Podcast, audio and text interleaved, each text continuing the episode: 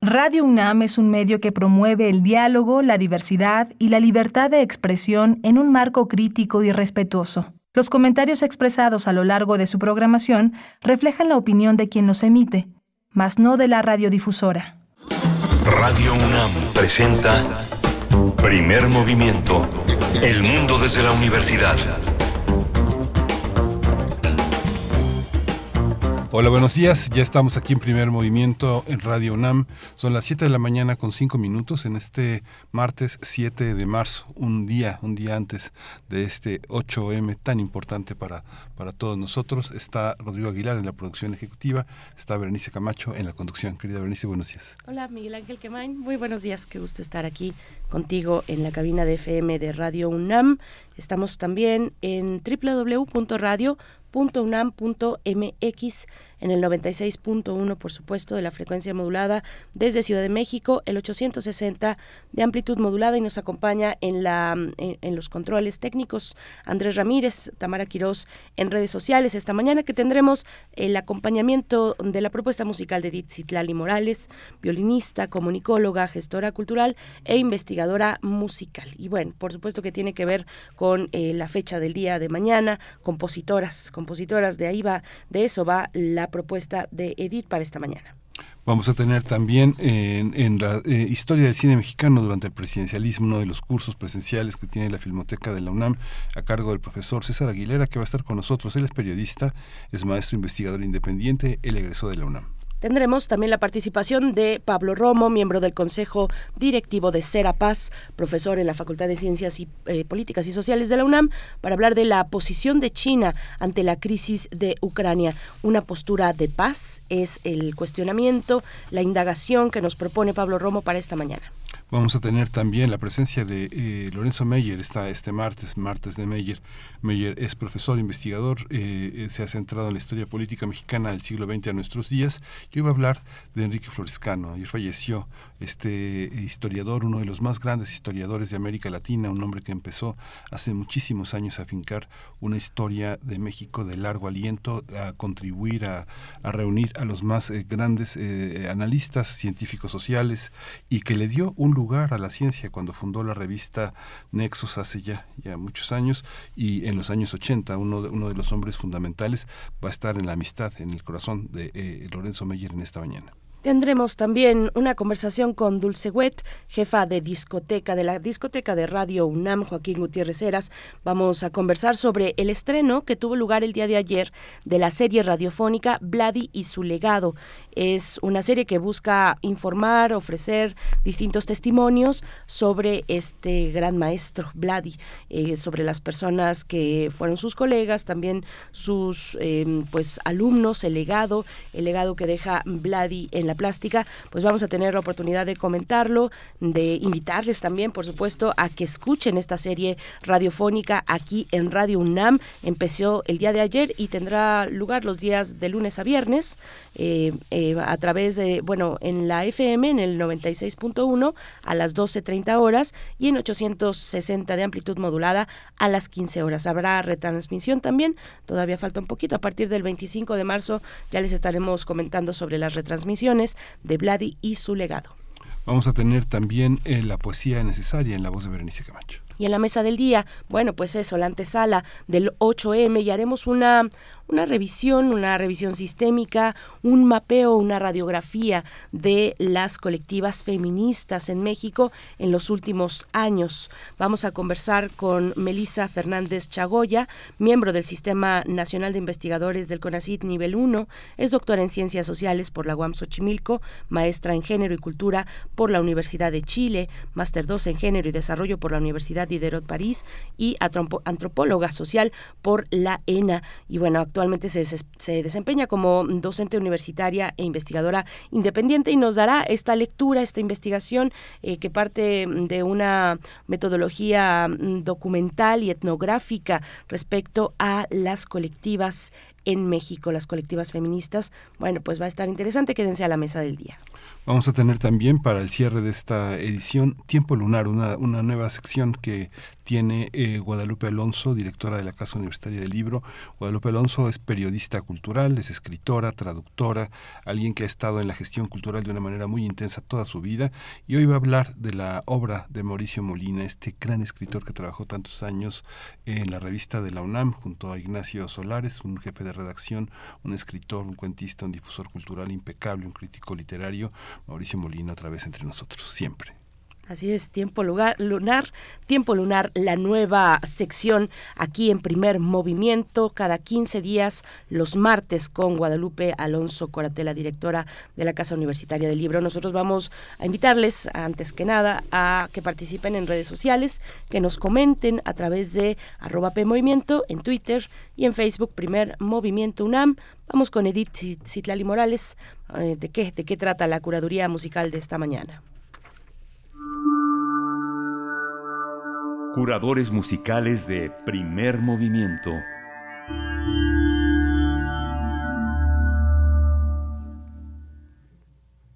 Música maestras, violinistas, mujeres violinistas es la propuesta temática y musical de esta mañana, querida Edith Citlali Morales.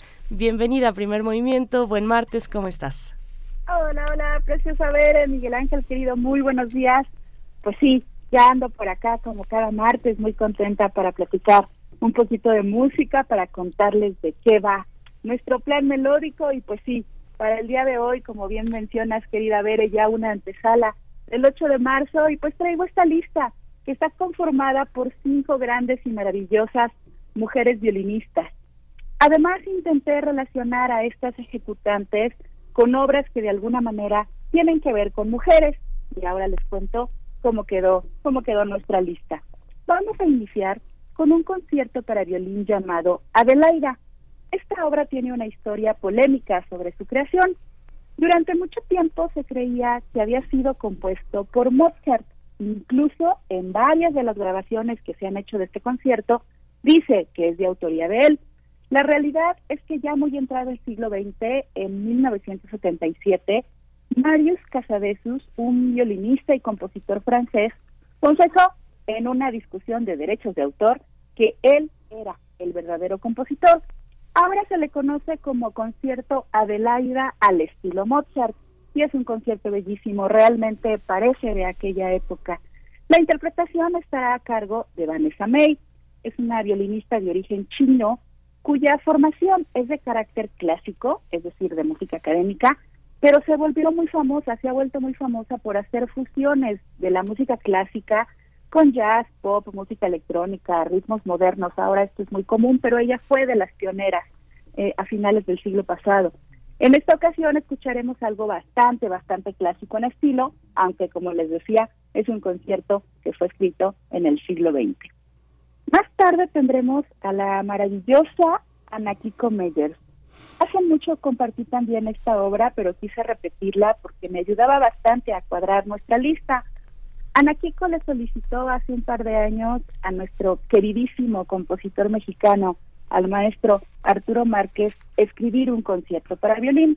El resultado de esta petición es Fandango, una obra para violín orquesta que realmente es fantástica. Vamos a escuchar un fragmento del tercer movimiento llamado Fandanguito. Es una obra nueva, tuvo su estreno mundial en agosto de 2021 por la Orquesta Filarmónica de Los Ángeles, su estreno en México también con la Orquesta de Los Ángeles apenas en octubre de 2022 y espero que la disfruten mucho. Yo vivo enamorada de esa música tan bella. El concierto está dedicado, por supuesto, a Ana Kiko Meyers y ella es la que estará en la interpretación del violín. Después, nuestra siguiente violinista será Hilary Hahn ella también es de origen estadounidense y con ella seleccioné el primer movimiento moderato de la Fantasía de Carmen de Pablo de Sarasate. Es el extracto que conocemos como la habanera, uno de los momentos más célebres de esta ópera de George Bizet, que sigue siendo de las más, y no es la que más interpretada en todo el mundo. Más adelante tendremos a una de las violinistas más aclamadas y reconocidas desde los años 80 del siglo pasado. Me refiero a la alemana Ana Sofía Mutter. Yo admiro muchísimo a esta mujer porque su talento, su disciplina, su musicalidad la llevaron a abrirse camino siendo solista en una de las orquestas más importantes a nivel mundial, que es la Orquesta Filarmónica de Berlín. Tiene grabados muchísimos conciertos con esa orquesta, si no es que todos, casi todos. Y son, yo creo que, yo son, yo creo que son y seguirán siendo por muchísimo tiempo un referente importante en todos aquellos que estudiamos o tocamos el violín. Con ella vamos a deleitarnos esta vez con una obra pequeña, no es un concierto enorme como tal. Vamos a, escuchar Meditación de la ópera Thais de Jules Massenet.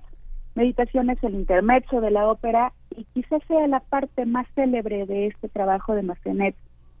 Es, una obra bellísima y, muy, muy, muy tocada, muy sonada, yo creo que por su intensidad emocional les va a gustar. Y para finalizar, si nos da tiempo, escogí a una violinista italiana. Ella es la única de nuestra lista que ya falleció. Me refiero a Pina Carmirelli.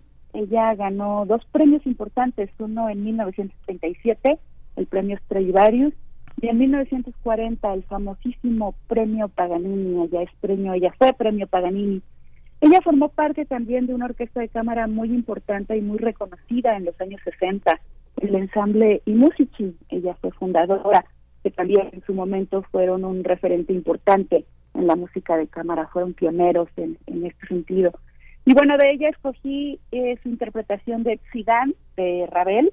Y como dato curioso, les cuento aquí que eh, Marius Casadesus, el compositor del concierto de Laida, que es el primero que vamos a, escuchar, realizó el estreno al violín eh, de, de, la, de esta obra de Zidane cuando se tocó por primera vez en Barcelona eh, frente, frente a Mauricio Ravel.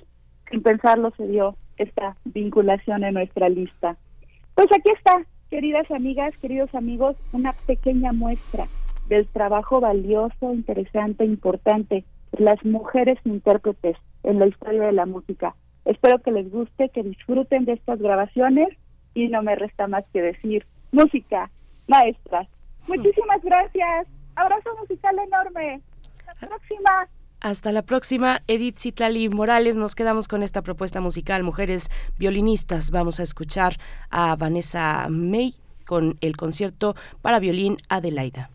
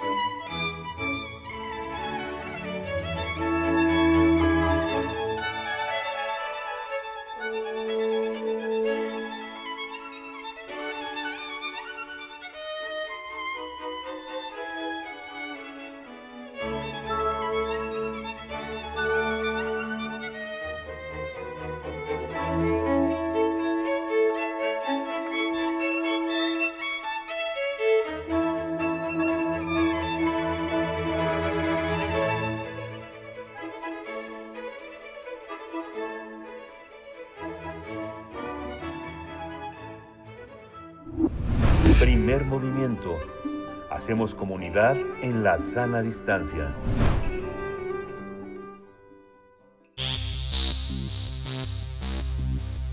De festivales, ferias y más. Recomendaciones culturales.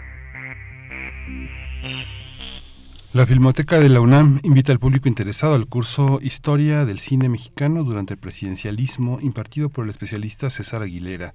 Eh, él compartirá conocimientos históricos, eh, todos los necesarios para entender el vínculo que la industria cinematográfica guarda con los periodos presidenciales en México. Desde el porfiriato hasta los tiempos actuales en nuestro país es fundamental la injerencia presidencialista en todos los ámbitos de la cultura, tema que se abordará en este curso al mismo tiempo que se analizarán los factores que siguen repercutiendo como los protagonistas, estilos y obras. El cine ha sido utilizado con fines propagandísticos, como por ejemplo en el cardenismo, infundiendo el nacionalismo. Con Ávila Camacho, durante la época de oro, se instituyó el Banco Nacional Cinematográfico. En el alemanismo se apostó por la modernidad. López Portillo se caracterizó por impulsar producciones de baja calidad que fueron redimidas por el IMCINE con Miguel de la Madrid, mientras que Calderón decretó el estímulo fiscal a la producción. Durante 12 sesiones, un grupo de máximo 20 integrantes podrán inscribirse en este curso con validez curricular por la Unidad Académica de la Coordinación de Difusión Cultural de la UNAM. Las sesiones se realizarán todos los jueves del 16 de marzo al 15 de junio, con horario de 16 a 19 horas. Cabe señalar que el cierre de esta convocatoria es el 9 de marzo de este año. Vamos a conversar eh, sobre este curso presencial que aborda los vínculos de la industria cinematográfica con el presidencialismo en México y está con nosotros César Aguilera, él es periodista, maestro investigador independiente y es egresado de la UNAM. Bienvenido César Aguilera, buenos días. Buenos días, pues felicidades por esa introducción, muy muy bien. Y bueno, pues sí, reiterar que la historia del cine mexicano durante el presidencialismo es el nombre del curso este es un curso presencial con valor curricular que se importa en, imparte en Filmoteca UNAM, como ya dijimos, pues los horarios igual, reiterando lo que ustedes dicen, del 16 eh, de marzo al 15 de junio, los días jueves de 4 a 7 por la tarde, cuya línea del tiempo o tema argumental es precisamente vincular los gobiernos con la cinematografía, en ocasiones de manera propagandista, como no se ha visto, con apoyos excenales o interviniendo en su industria. Precisamente partimos desde el porfiriato con el arribo de los emisarios Rubien en 1896 hasta nuestros días. En los, inicios, Victoriano Huerta dictaminó el reglamento operativo de exhibición y la censura. Venustiano Carranza también fue eh, un factor importantísimo porque en 1917 concede una beca a las hermanas Heller para estudiar en Nueva York. A su regreso dirigirían documentales para el siguiente gobernante que es Adolfo de la Huerta, haciendo documentales, por ejemplo, un paseo de también la Ciudad de México, la industria del, petróleo, etcétera. Es importante mencionar que así inició la presencia femenina en nuestro cine. También vemos con Mimi de Herba, fue otra de las pioneras. En los años 40 hay que destacar a Matilde Landeta, en los 70 Marcela Fernández eh, Violante, pero fíjense que fue hasta los años 90, fue mucho tiempo después que se logra la mayor presencia de esta generación de mujeres muy importantes en nuestro cine. Había que destacar de manera particular a Busi Cortés, Mariano Ovaro, que actualmente es la directora del INCINE, Dana Rothberg, Marisa Sistach, Sabina Berman y Gita Schiffer, entre otras. ¿eh? Bueno, este es uno de los aspectos, como muchos otros, que abordará el curso Historia del Cine durante el presidencialismo, cuya convocatoria este, ya se, se mencionó por parte de ustedes, se cierra este jueves. Y los informes al 55 56 22 93 75 o el consabido www www.filmoteca.unam.mx y hay un 50% de descuento a la comunidad UNAM, egresados, exalumnos, sistema incorporados y el INAPAN. Bueno, pues esta es una invitación, son muchos, muchos los temas que se abordan de una manera eh, muy importante y definitiva, como van marcando nuestros este, nuestro derrotero vinculado vinculado precisamente con, con el Estado. Pues qué interesante, eh, César Aguilera, buenos días, pues eh, cuéntanos. Buenos días, nos saludamos, ¿verdad? No nos hemos saludado, muy buenos días. Luego, luego. pero qué gusto que compartir con la audiencia este esta propuesta. Pues sí, los enfoques son muchos, es muy amplio, es muy amplio hablar y lo estás acotando, presidencialismo mexicano y cine. Eh, pero bueno, todo poder político que quiera afianzarse va a echar mano de herramientas artísticas. Eh, lo, no, lo, lo, vimos con un gran énfasis durante, bueno, por supuesto el que ya ha mencionado Miguel Ángel, pero en el México, post-revolucionario, pues eh, fue, fue el momento de echar mano de esas artes, del muralismo, de la literatura, de, en este caso la producción cinematográfica, de la fotografía, incluso pues para, para eh, pues eh, estabilizarse, ¿no? Que era lo que se buscaba también para buscar, para, para tener, perdón, una, una base de la cual, a partir de la cual construir en ese México que iniciaba a ser, bueno, el México post-revolucionario. Pensaba, ahora que mencionas a Victoriano Huerta, yo creo que podríamos hacer una cartografía cinematográfica a través de la censura, ¿no? A lo largo de los de los de las distintas décadas. Cuéntanos un poco hacia dónde, en toda esta amplitud, hacia dónde, cuál es el enfoque, qué es lo que quieres eh, pues generar, digamos, en, en, en el contexto de, de este curso.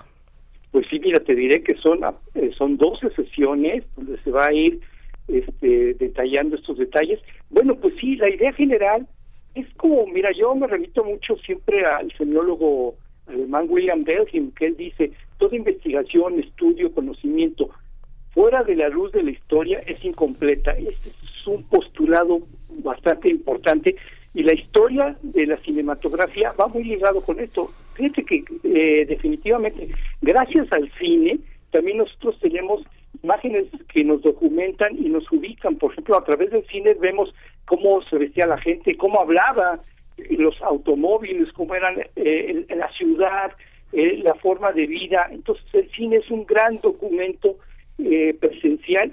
Ya dijéramos, no tanto cinematográficamente, que sí lo es, pero también históricamente tenemos, hay los testimonios, incluso también hay que enfatizar mucho los emisarios Lumière cuando eh, presentaban sus aparatos y todo eso, era para comercializar, pues precisamente, por ejemplo, eh, todo lo que venía, por ejemplo, eh, la compra de celulodios, el revelado, etcétera, llegaban, eh, planteaban su, su producto y pues se marchaban, ¿no? Por otra parte estaba la competencia de Edison de Estados Unidos, pero eh, visionario eh, gobernante Díaz, además un admirador de lo afrancesado, vio un gran potencial en esto. Incluso les comentó a los a los emisarios Lumière que no se fueran, que se quedaran aquí seis meses trabajando, haciendo filmaciones.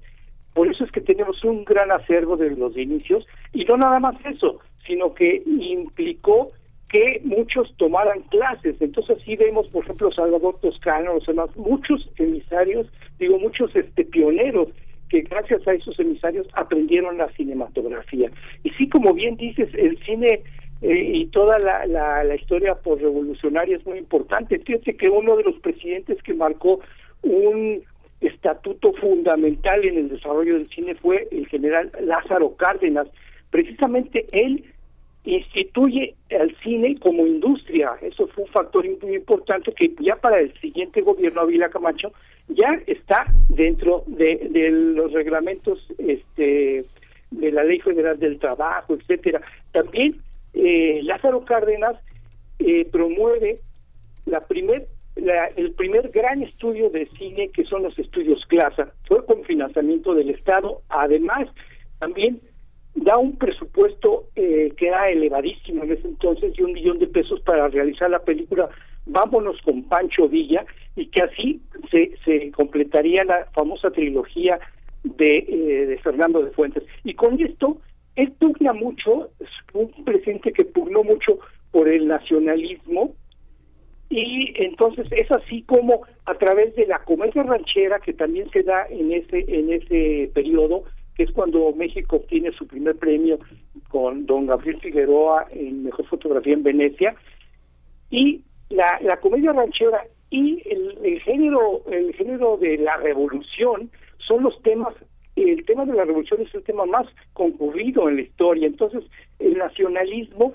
pugnó por, por, por dar esos ámbitos. Bueno también hay que mencionar también de una forma fundamental la famosa el exilio republicano español que llegaron aquí entre otros médicos, arquitectos, etcétera, y una gran cantidad de artistas que se incorporaron a la cinematografía. Claro, de todos he sabido Luis Buñuel definitivamente, pero llegaron muchos directores, escenógrafos, directores, eh, diseñadores de carteles, músicos, y en eso fue un gran, un gran este eh, acervo que ellos eh, aportaron a nuestra cinematografía. Entonces también hay que mencionar que la injerencia de los del exilio republicano español fue fue este fundamental. También obviamente llegaron críticos de cine y hay que destacar también eh, de una forma particular que para todos los investigadores es prácticamente así como nuestro referente,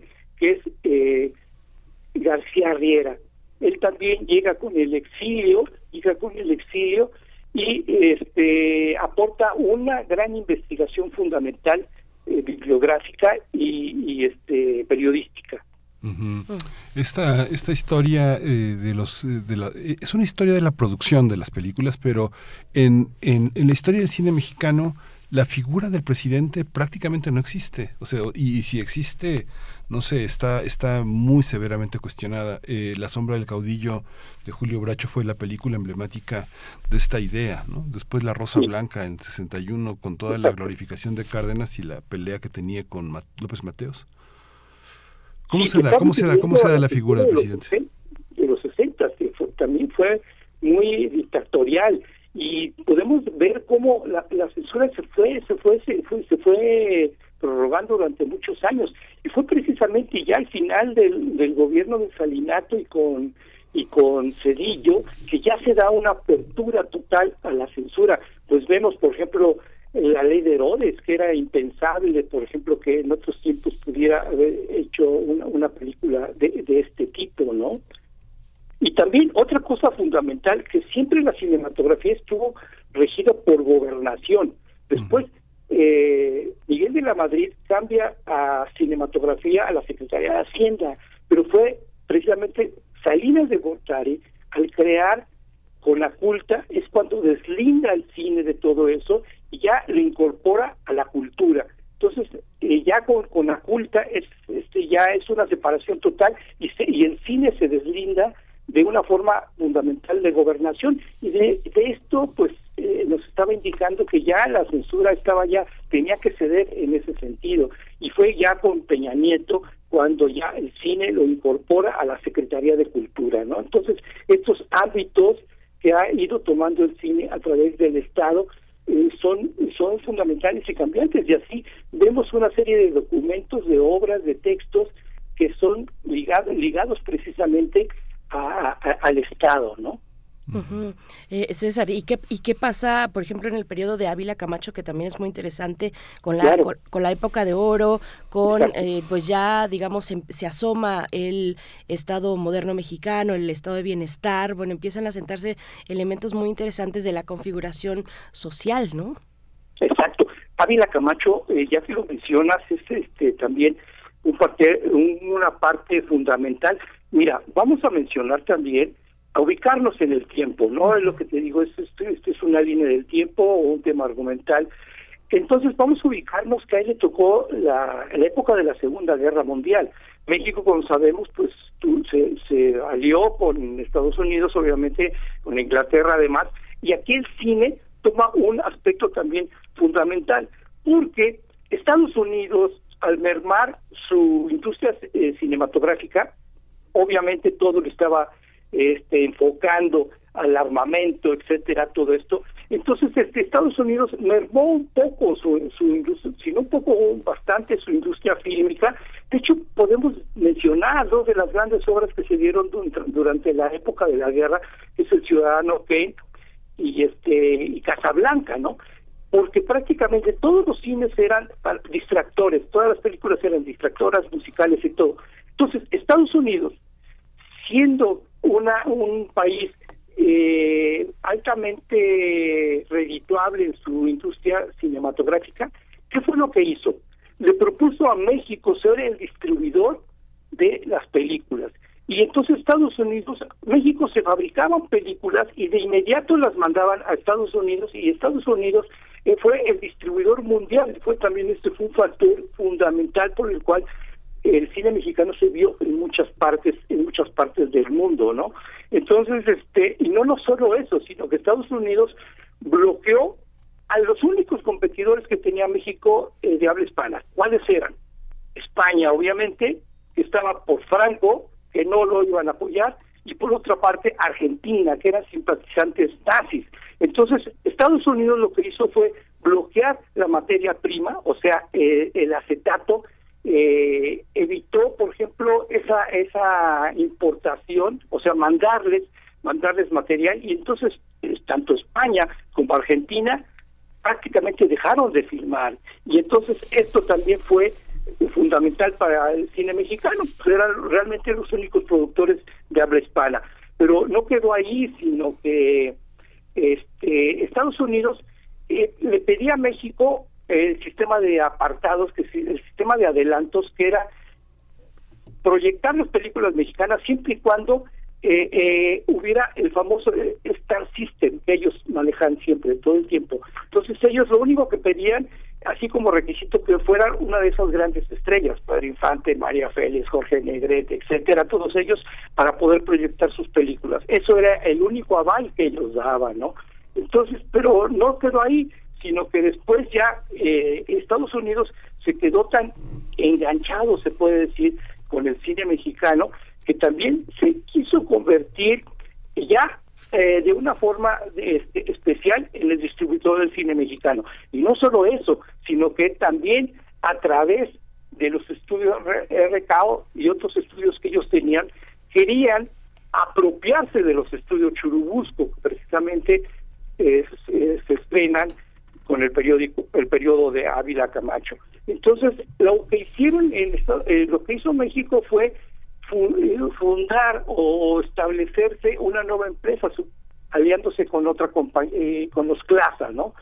Y con los Azteca, con los Azteca fundamentalmente, ¿no? Entonces es ahí cuando se emite una ley, una ley de importa, de importadores, o sea, cuánta propiedad puede tener, qué porcentaje puede tener una compañía extranjera sobre algún bien mexicano.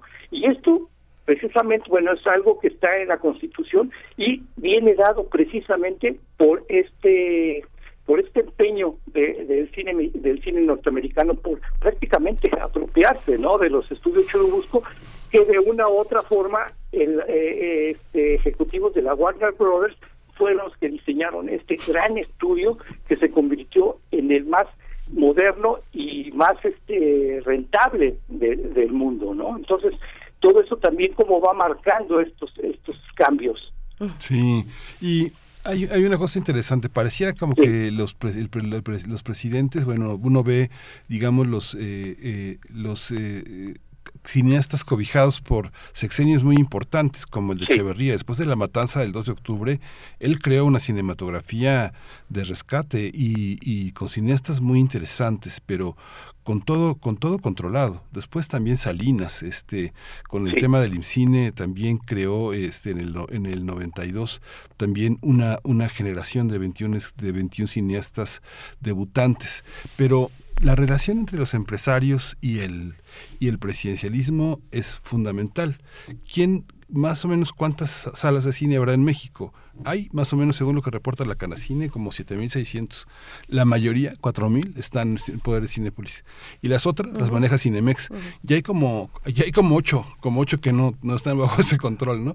no, no es cierto, no son ocho, son como 500, ¿no? Pero, en todo el país, digo, los héroes de la sala Carlos Monsiváis en la Cineteca de Tijuana, la Cineteca de Zacatecas, el Centro Cultural San Luis. Pero si las sumas, es ínfima, la censura va por ahí, ¿no? La censura va, no le interesa al público, eso no queremos exhibirlo, ¿no? ¿O tú cómo lo ves?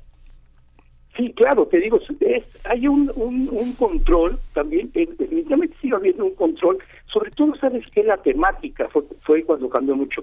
Bueno, tú has de acordarte de esos monumentales cines que existieron desde los años 20, 30, todos esos monumentales cines como el Latino, el Paseo, que de una u otra forma fueron decayendo porque al estar controlados por el Estado, por el gobierno, por COSA precisamente, y el COSA precisamente se funda durante el gobierno de, de, Ávila Camacho, de Ávila Camacho y cuando nombran de director del Banco Cinematográfico a Jenkins, que Jenkins era un, era un protegido de Maximino Ávila Camacho, el hermano, el hermano del presidente, y ellos empiezan a controlar la exhibición. O sea, COSA decía qué películas se, proyectaban o no se proyectaban, y así es como surge el famoso enlatamiento, ¿no? Muchas películas que no no se permitieron su exhibición porque todo lo controlaba COSA y fue con el gobierno de Adolfo López Mateos que eh, este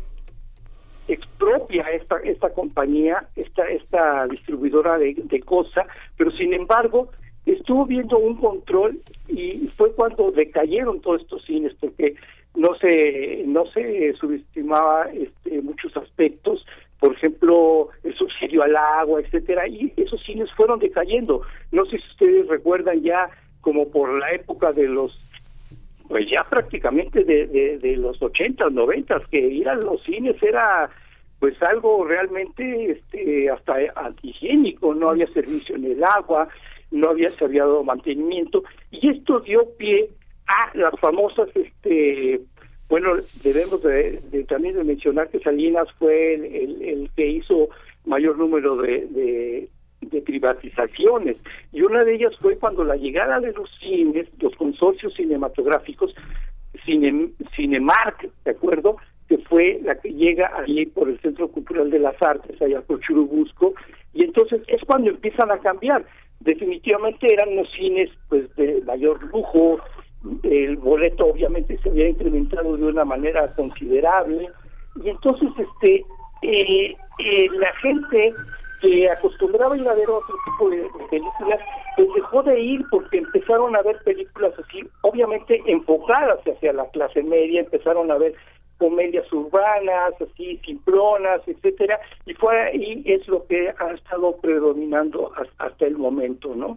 Entonces también eh, la injerencia de las empresas cinematográficas tuvieron mucho que ver. Precisamente el el jueves, el jueves se inaugura un, nuevo consorcio cinematográfico que se llama Cinemas, que va a estar ahí por por este por el Walter Center, bueno, por lo que era, bueno, por lo que es el Walter Center. Entonces sí también tiene una zona, o sea, también la estructura atrás, o sea, atrás del cine eh, los productores, exhibidores de películas, etcétera, también tienen un, un factor fundamental en esto, ¿no? Pues qué interesante, eh, César Aguilera, de verdad, muchas gracias por compartir, por dar esta probadita de lo que ocurrirá pues con este curso, este curso que nos has dicho tiene validez curricular y bueno, historia del cine mexicano durante el presidencialismo. Rápidamente, con el poquito tiempo que tenemos por delante, ¿quiénes pueden acercarse? Hay cuota de recuperación, bueno, hay una hay un costo de este de este curso y hay descuentos también.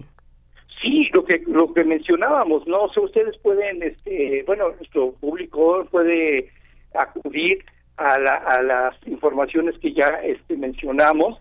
Y entonces este es bueno, lo vuelvo a mencionar, es al 55 56 22 93 75 o el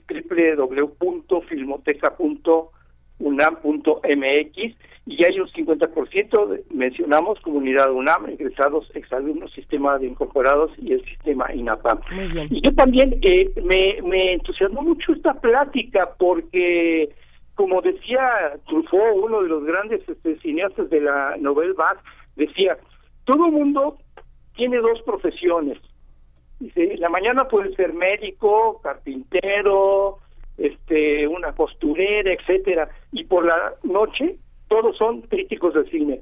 Esto me da idea de que pues también ustedes, o sea, todo el mundo por el tipo de preguntas que me estuvieron haciendo, que tienen un conocimiento o un interés hacia el cine. Entonces el cine es, es y yo creo que no hay día que la gente no hable algo al respecto del cine, que qué películas están, que se están dando, etcétera, ¿no? Ay, ¿qué sería de nosotros este, sin el cine, César Aguilera? ¿Qué sería de nosotros, no? ¿Verdad? Ay, mira, bueno, eso eso lo voy a anotar, ¿eh? Muchas gracias, gracias por estar esta mañana. Entre, los, entre las comentarios destacables. Muchísimas gracias, un abrazo. También pueden eh, acercarse al correo electrónico mariana.ceja unam.mx y ahí preguntarle a Mariana Ceja, la jefa de Departamento de Vinculación, todos los detalles sobre este curso. Muchas gracias, César Aguilera. Nosotros vamos con música. Vamos a vamos a escuchar el fandango, el concierto para violín del tercer movimiento de Fandanguillo de Arturo Márquez, el gran Arturo Márquez. Ané Akiko Meyers.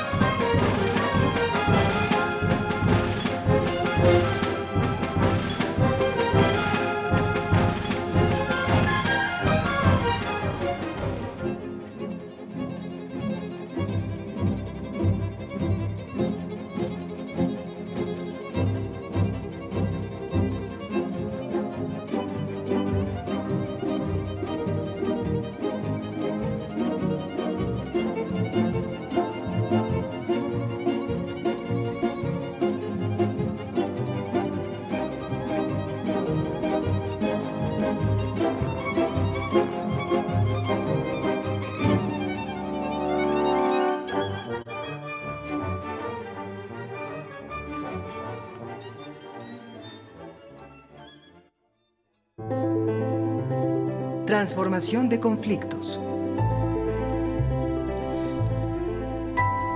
Damos la bienvenida a Pablo Romo. Se encuentra ya a través de la línea esta mañana de martes aquí en Primer Movimiento.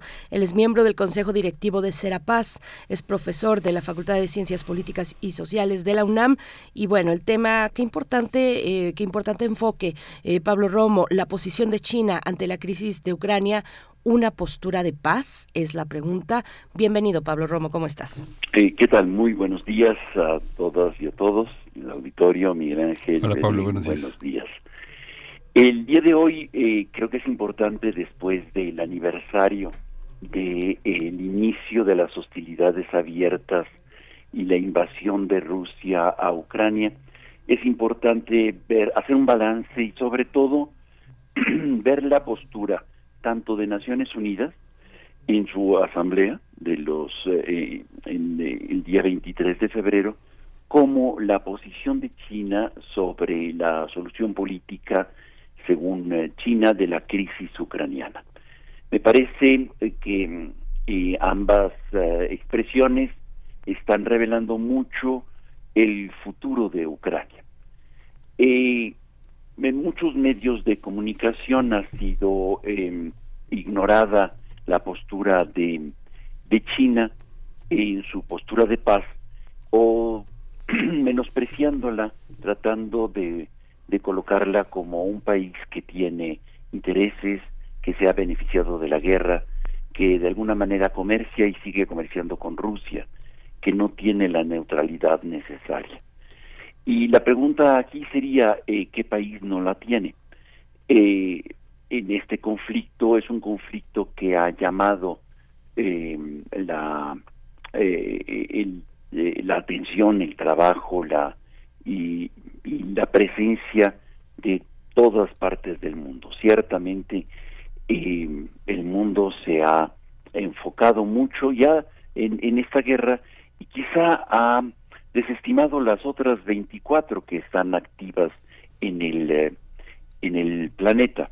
Yo creo que eh, esta guerra, la guerra de Ucrania, ha acaparado muchísimo la atención y justamente sobre todo porque el sufrimiento de Uganda, de Sudán, de Somalia, de la misma Siria, ahora duplicada o triplicada por el terremoto, la guerra en eh, Centroáfrica, en Nigeria, en Nepal, etcétera, eh, eh, se mantienen y se invisibilizan frente a esta guerra. Sin embargo, tiene características importantes que no hay que em, desdibujar dentro del mundo geopolítico de las guerras y los intereses.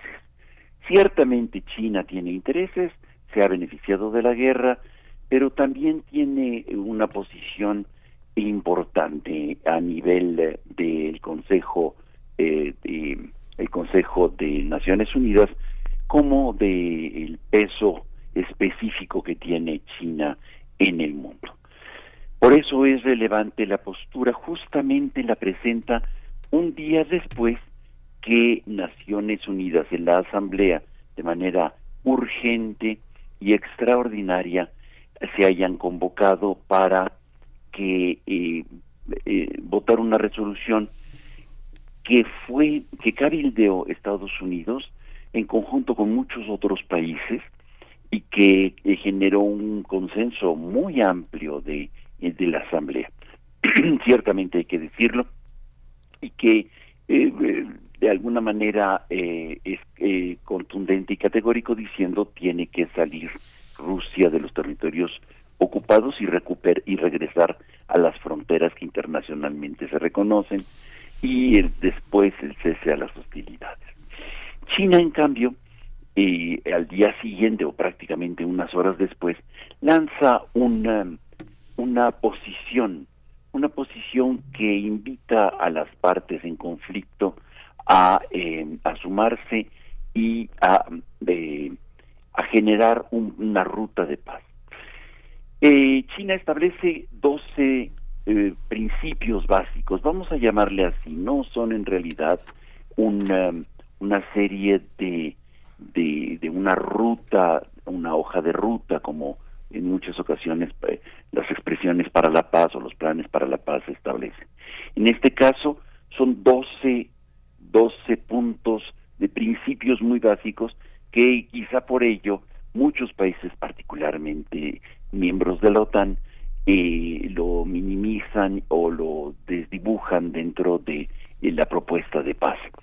China ciertamente eh, recupera estos principios de Naciones Unidas, que no son para nada ninguna novedad, pero que, diciéndolos en China, creo que parece que eh, pueden ser interesantes, a tal extremo que la propia Ucrania, el, presidente Zelensky, eh, las asume con eh, interés, un poco de un poco de recelo, ¿verdad? Pero ciertamente con mayor interés que la propia Rusia.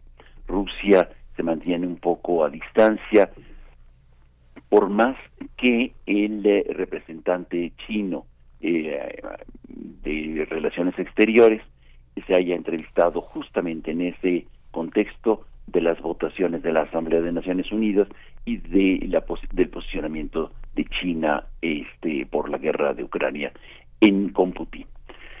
Eh, 12 puntos que establecen claramente eh, cuál podría, eh, desde dónde podría derivarse una, eh, una ruta de paz, que no es para nada banal y que creo que en el fondo cualquier país democrático, civilizado, podría adoptar. Y es muy interesante una que vamos a subrayar más adelante. Dice, el primero es respetar la soberanía, y habla en general, obviamente, pero está hablando de la soberanía particularmente de Ucrania, eh, vulnerada por las tropas rusas.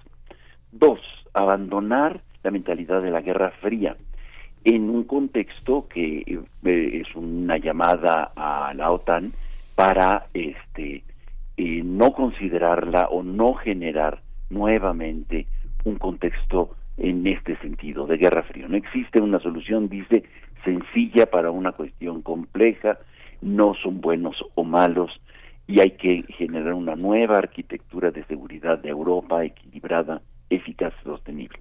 Me parece el punto interesante y evoca sobre todo como evoca la propaganda de guerra e a la Guerra Fría, ver nuevamente a Rusia como el enemigo.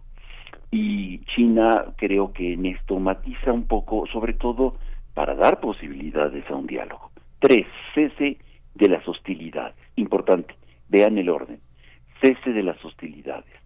O sea, terminar con, sobre todo, la, este, los bombardeos de zonas eh, en Ucrania y, fuera del territorio que está en disputa en este instante, que es la zona oriental de Ucrania.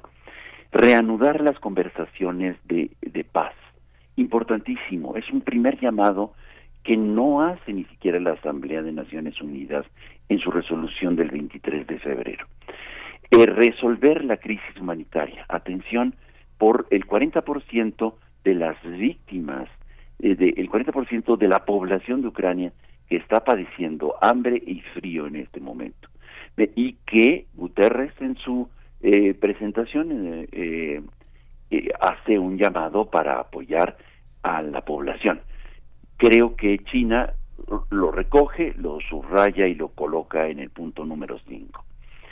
Seis, dice China, proteger a los civiles y a los prisioneros de guerra. Esto me parece fundamental, sobre todo por las acusaciones de una y otra parte, y particularmente de Ucrania, frente al secuestro de niños y de mujeres en las zonas ocupadas del de el oeste de, Ucrania por parte de, em, las eh, tropas rusas. Creo que esto es importante y, y en general proteger a las mujeres, a los niños y a otras víctimas del conflicto. No es ninguna novedad, por supuesto, pero China lo está recuperando sobre todo en el contexto de eh, la crisis humanitaria que puede establecerse. Dado que tengo pocos minutos, voy rápido. Mantener la seguridad de las centrales nucleares, otro de los grandes temas que se utiliza frecuentemente como propaganda para eh, continuar con la guerra. Hay que tener atención y cuidado de este aspecto, dice China. Reducir los riesgos estratégicos, es decir, las armas nucleares no deben utilizarse, sobre todo en el contexto del aniversario que Putin dice desconocer el tratado de la proliferación de las armas nucleares. Gravísimo caso en la escalada de confrontación entre Rusia y el resto de Europa, particularmente de todos los miembros de la OTAN y los que quieren ser. Facilitar las exportaciones de grano, otro de los grandes temas que ha presionado muchísimo eh, en, el contexto de la guerra y China lo recupera. Diez, eh, dice China, poner fin a las sanciones unilaterales. Este es un eh, buen un buen incentivo, un cebo importante para dejar las hostilidades. Podría ser un buen incentivo para detener la guerra. Once, mantener estables las cadenas industriales y de suministro. Y por último, promover la reconstrucción del postconflicto. Es preciso pensar en el postconflicto, dice China. No son despreciables las propuestas de China, que ojalá que a partir de, esta propuesta y también de la propia resolución de la Asamblea de Naciones Unidas otros países se incorporen. Particularmente hay que pensar en India, que vota, este, que se abstiene en, eh, en la resolución del día 23 de, de febrero. Otros países deberían, en lugar de fortalecer y escandalizarse de que no se entreguen más armas a Ucrania, fortalecer vías nuevas para el proceso de paz, proceso de paz en donde tenga atención en estos 12 puntos que me parece que China los está recuperando muy hábilmente y hay que recordar cómo termina la guerra en Afganistán, sobre todo hoy que vamos a mañana que vamos a, celebrar el Día de la Mujer, recordar a las mujeres afganas cómo quedaron después de una guerra en donde eh, los países de Occidente abandonan a la población civil. Pues Pablo Romo, muchas gracias, muchas gracias. Efectivamente el tiempo ya, ya nos ganó, eh, pero nos quedamos con estos puntos. Qué habilidad la de China para presentar en estos momentos esta, esta visión contrastante con lo que ha hecho Estados Unidos. Te agradecemos y nos encontramos en 15 días. Pablo Romo, un abrazo para ti. Muchísimas gracias. Hasta pronto. Hasta pronto. Vamos al corte, estamos en primer movimiento. Síguenos en redes sociales. Encuéntranos en Facebook como Primer Movimiento y en Twitter como arroba PMovimiento. Hagamos comunidad.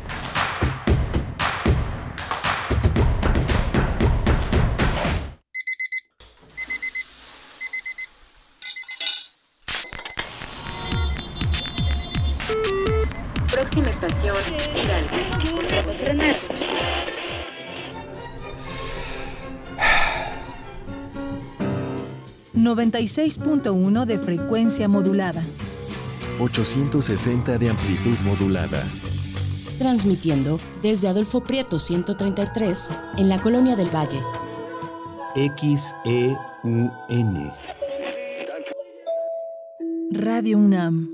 Experiencia sonora.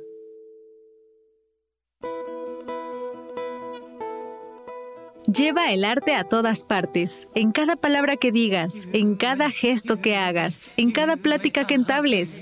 Toda la creatividad está en ti. Radio UNAM te invita a inscribirte a sus talleres Oratoria y Dominio de la Voz. Imparte Sergio Rued. Dos grupos los sábados de 10 a 12 horas y de 16 a 18 horas. Actuación para la vida diaria. Imparte Sergio Cuellar sábados de 10 a 13 horas, del 25 de marzo al 29 de abril. Informes e inscripciones en cursosrunam.gmail.com para perfeccionar tu herramienta artística definitiva, el cuerpo humano. Radio UNAM, experiencia sonora.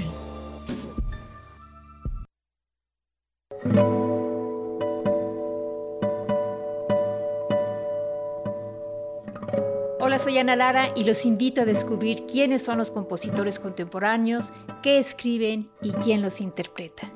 La cita es todos los miércoles a las 18 horas en Nació una nueva música, por supuesto en Radio UNAM 96.1 FM, Experiencia Sonora.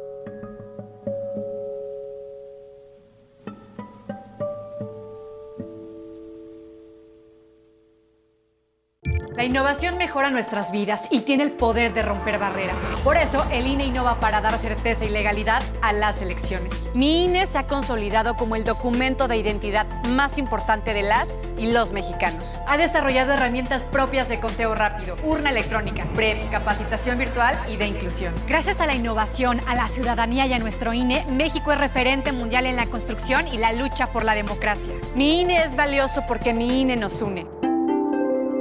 La piedra, el yemo activo, afectan tu cerebro, te matan las neuronas y son muy adictivos. Yo sé lo que te digo, pues he sido testigo. Piensa más en tu gente, tu vida y tus amigos. Escucha lo que te digo, pues es verdad. El negocio de la droga es algo que termina mal. Escucha bien, hermano, porque esto te hace daño. El negocio de la droga es algo que termina mal. Esto siempre acaba mal, carnal. Esto siempre acaba mal. Si necesitas ayuda, llama a la línea de la vida 800-911-2000. Cultivemos el gusto por el arte escrito y el ejercicio de la imaginación al lado de María Ángeles Comezaña en Al compás de la letra. Rutas literarias para viajar entre textos, poemas y cartas. Todos los jueves a las 18 horas por el 96.1 de FM. Radio UNAM. Experiencia sonora.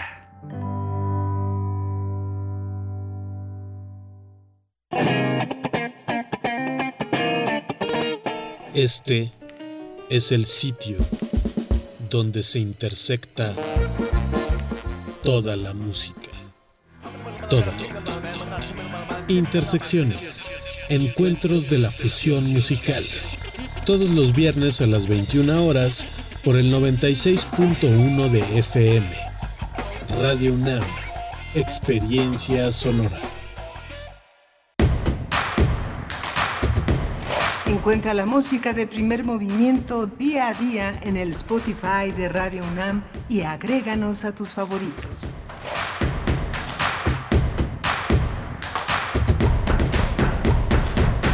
Buenos días, estamos de vuelta en primer movimiento.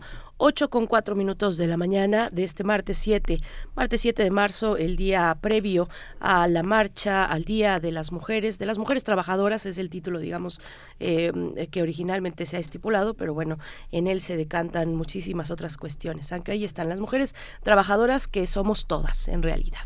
Si contamos como debemos contar los trabajos domésticos, los trabajos de cuidado, bueno, pues estamos en este punto de la mañana, 8 con 5 minutos, saludando a Radio En el 104.3 de la frecuencia modulada, también en www.radio.unam.mx con eh, una parte del equipo aquí presente en cabina, Rodrigo Aguilar, del otro lado del cristal en la producción ejecutiva. Hoy está Andrés Ramírez en la operación técnica de la consola. Tamara Quiroz les atiende en redes sociales muy calladitos, muy calladitas andan esta mañana en redes sociales. Saludos eh, Edgar Benet, saludos Rosy Laura, mm, bueno, pero bien poquitos mensajes que, que nos han llegado esta mañana. Anímense a compartir sus opiniones. Hemos tenido una mañana interesante en la conducción. Miguel Ángel Quemain, por supuesto, aquí en cabina de FM. Buenos días, Miguel Ángel. Hola, buenos días, buenos días a todos. Buenos días a, a Morelia, a la gran estación de la radio Nicolaita que hace posible que estemos unidos en esta, en esta mañana. Vamos a tener en esta hora la presencia del doctor Lorenzo Meyer, eh, historiador, ensayista, investigador universitario, eh, sobre Enrique Florescano. Va, va, a hablar sobre este gran historiador prácticamente inabarcable. La obra de Florescano es enorme, el, eh, desde Mesoamérica hasta nuestros días, gran antologador, gran difusión, difusor de la historia.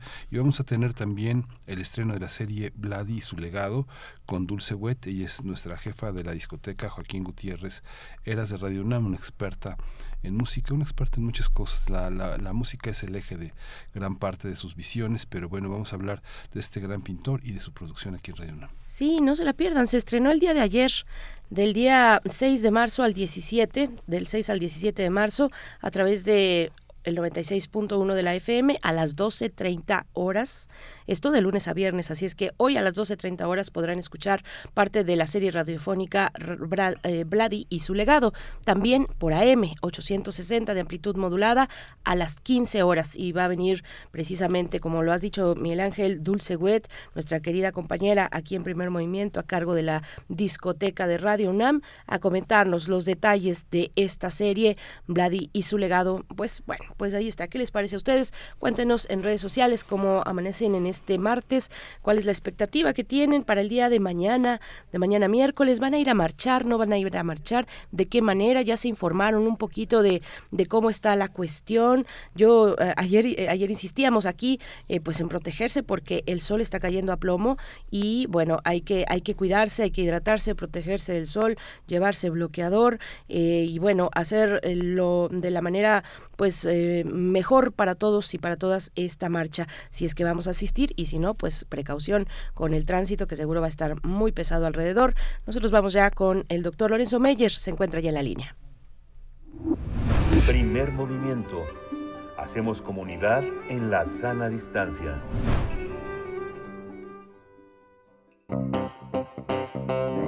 Nota Nacional. Muy buenos días, querido Lorenzo Meyer, con el gusto de saludarte, doctor, en este espacio que es tuyo también, pero con un tema pues eh, triste, lamentable, el fallecimiento del historiador Enrique Florescano. Um, falleció ayer a los 85 años, nos enteramos de esta lamentable noticia con una trayectoria pues tan amplia, tan destacada. ¿Cómo estás, Lorenzo Meyer? Buenos días. Buenos días. Pues eh, sí, mi... Eh, mi idea era abordar otros temas de más eh, más actualidad cuando me enteré de la muerte de Enrique y realmente creo que sí vale la pena darle un eh, un espacio a la labor a la preocupación y ocupación de Enrique en eh, materia de, de historia. Eh, nos conocimos hace muchos años, coincidimos ambos en eh, la primera generación del Centro de Estudios Internacionales del Colegio de México allá en 1961. Eh, para mí fue una relación particularmente importante. Entonces, eh, el colegio había abierto este espacio y Enrique venía de la Universidad Veracruzana, donde había estudiado Derecho, pero también se había metido a la eh, filosofía. Teníamos una diferencia de edad, pero sobre todo en ese momento de experiencia universitaria. Y él, con una gran, gran generosidad que todavía eh, me pregunto de dónde salió, me ayudó en un ambiente que para mí era muy eh, difícil, puesto que yo venía directamente de la preparatoria, no había pasado por ninguna universidad, y el grueso de los reclutados para esa eh, primera licenciatura en Relaciones Internacionales eh, ya tenían camino recorrido en eh, sus respectivas licenciaturas, algunos ya hasta se habían recibido, y él me, eh, no sé, me eh, ayudó, me sirvió como mentor, creo que fue uno de mis profesores, a pesar de que era eh, apenas mi compañero. Terminado el primer año, él eh, optó por irse a historia, porque se acababa de abrir una maestría en historia y creo que hizo muy bien, aunque le interesaba la política, siempre le interesó la política, siempre tenía un ojo en la vida política actual, su pasión era la, la historia, era, eh, él sentía como una obligación conocer el eh, pasado, lo que habían hecho nuestros antepasados, era obligación reconocerles y traerles al, al presente y mantenerlos vivos en la memoria. Eh, y la historia fue eh, su, su pasión. Su otra pasión fue el trabajo institucional. Vaya que sí lo hizo. Andando el tiempo, descubrió que pues publicar y, y apoyar publicaciones era una tarea para la que él estaba también diseñado y le apasionaba. Puede ser que haya eh, editado o coeditado más de 100 libros de un autor o de varios autores en un solo libro. Era eh, realmente eh, el término de incansable pues es un poco relativo porque todo el mundo se cansa, pero sí, era incansable en la búsqueda de nuevos autores, nuevos temas, eh, del eh, presente, del pasado muy cercano y del pasado muy pasado. Entonces, en Conaculta, él eh, estuvo dedicado a buscar eh, autores, temas y en el eh, Instituto Nacional de Antropología e Historia, igual eh, era un apasionado de, de la historia, pero con ese fin de saber conocernos mejor nosotros ahora, explorando nuestro pasado, nuestro pasado, como digo, eh, del casi contemporáneo hasta el más profundo, el indígena, el prehispánico. Eh, yo no compartía su, su eh, pasión por Quetzalcoatl, por ejemplo, pero cómo le gustaba meterse en discusiones sobre la importancia de los mitos y el eh, pasado prehispánico. Eh, él terminó su maestría en el colegio, después eh, se fue a París, sacó su doctorado y de ahí se metió, pero de lleno, en este mundo dual de la investigación histórica y la vida práctica en las instituciones. Como digo, en algún momento eh, señaló que había eh, editado o coeditado más de 100 libros y los trabajos propios de él. Quizás su primer eh, trabajo en sustantivo fue algo que el título no da para mucho, los precios del maíz en México entre eh, el siglo eh, 1708 y el siglo XIX, eh, pero eh, si no tiene mucho sexapil ese título, sí tenía mucha importancia porque era la mostrar su capacidad de buscar el dato, el dato preciso de un alimento que era pues básico para la sociedad eh, novohispana y cuyas eh, variaciones influían en eh, los desarrollos sociales y políticos de la de la Nueva España.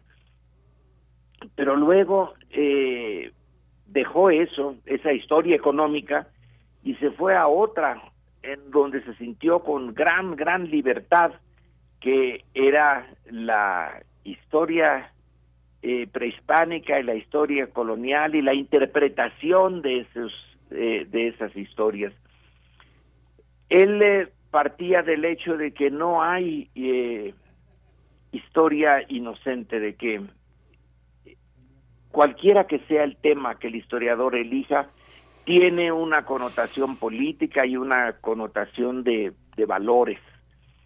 Eh, el, eh, el descubrir el pasado, el de reconstruir el pasado, en realidad es algo imposible. Nadie sabe exactamente qué pasó y por qué pasó, ya sea una historia individual o la historia de un país o la historia de la humanidad.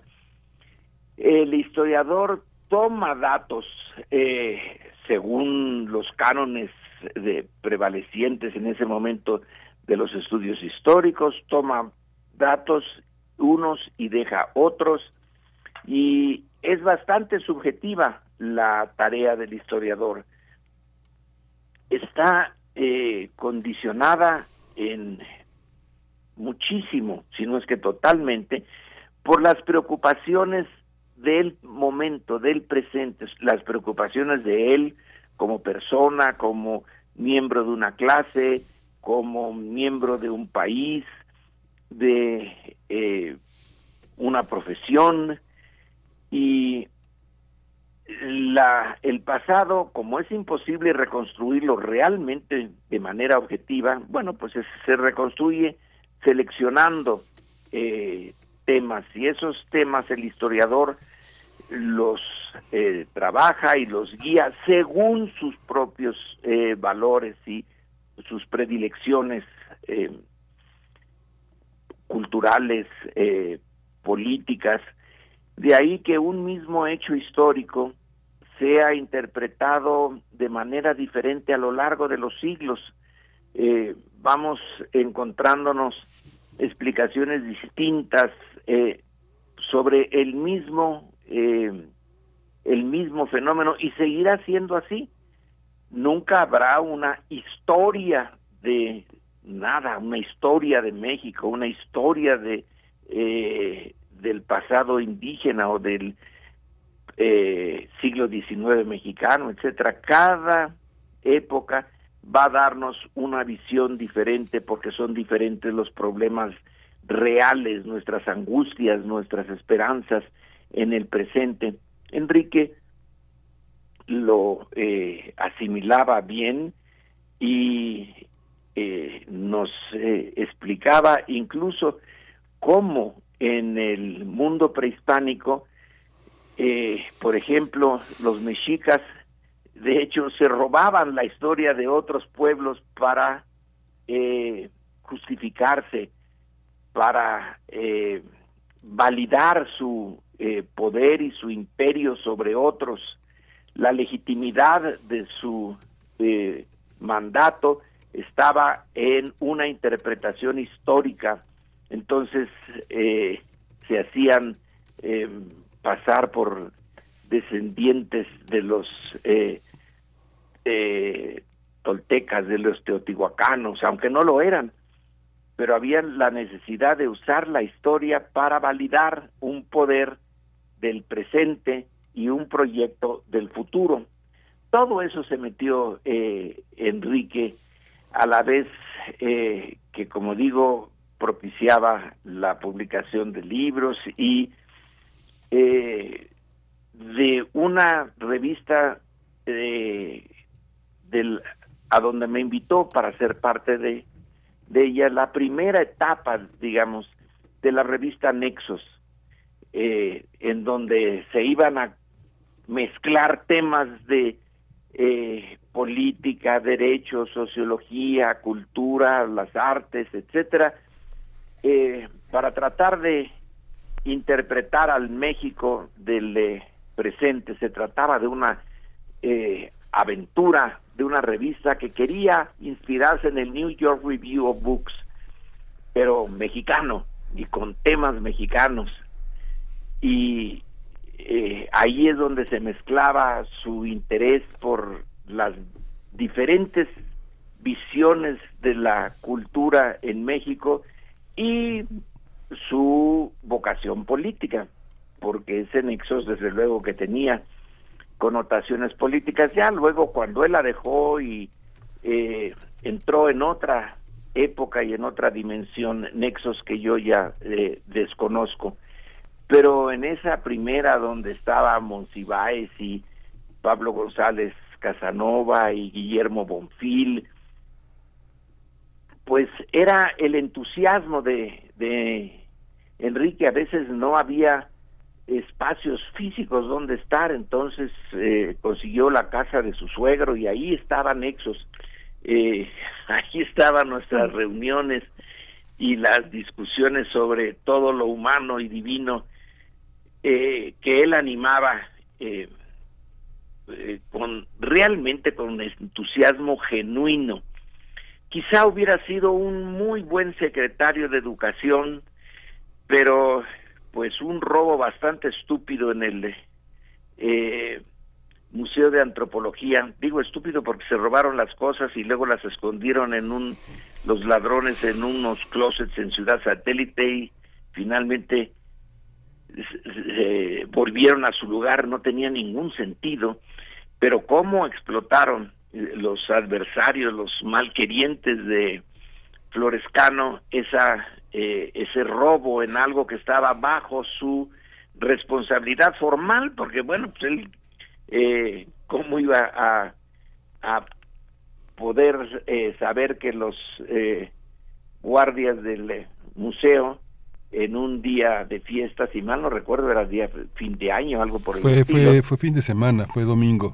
Sí, andaban, eh, pues andaban en lo suyo y no se fijaron en el, en el robo.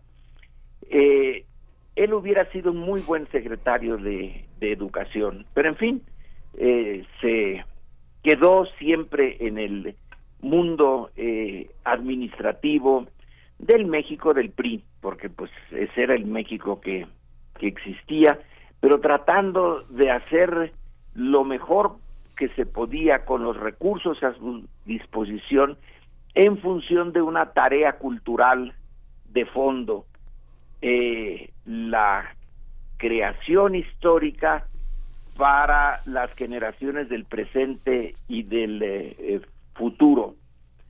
Siempre estuvo lleno de ideas. Cuando había estaba metido en un proyecto, ya tenía otro en mente, o otros dos o tres, que ya estaban eh, empezando a darle vueltas en el cerebro mientras todavía tenía que terminar el que en ese momento estaba en marcha. Pero era una vida en función de proyectos y proyectos y proyectos, eh, de ampliar el campo del conocimiento histórico. Creo que se recoge bastante en, eh, en eh, sus libros. A mí, eh, Memoria Mexicana, Etnia, Estado y Nación son dos de las obras que más me eh, me dan eh, conocimiento sobre sobre México pero igual eh, otra sobre eh, la bandera y el escudo nacional es que cuando eh,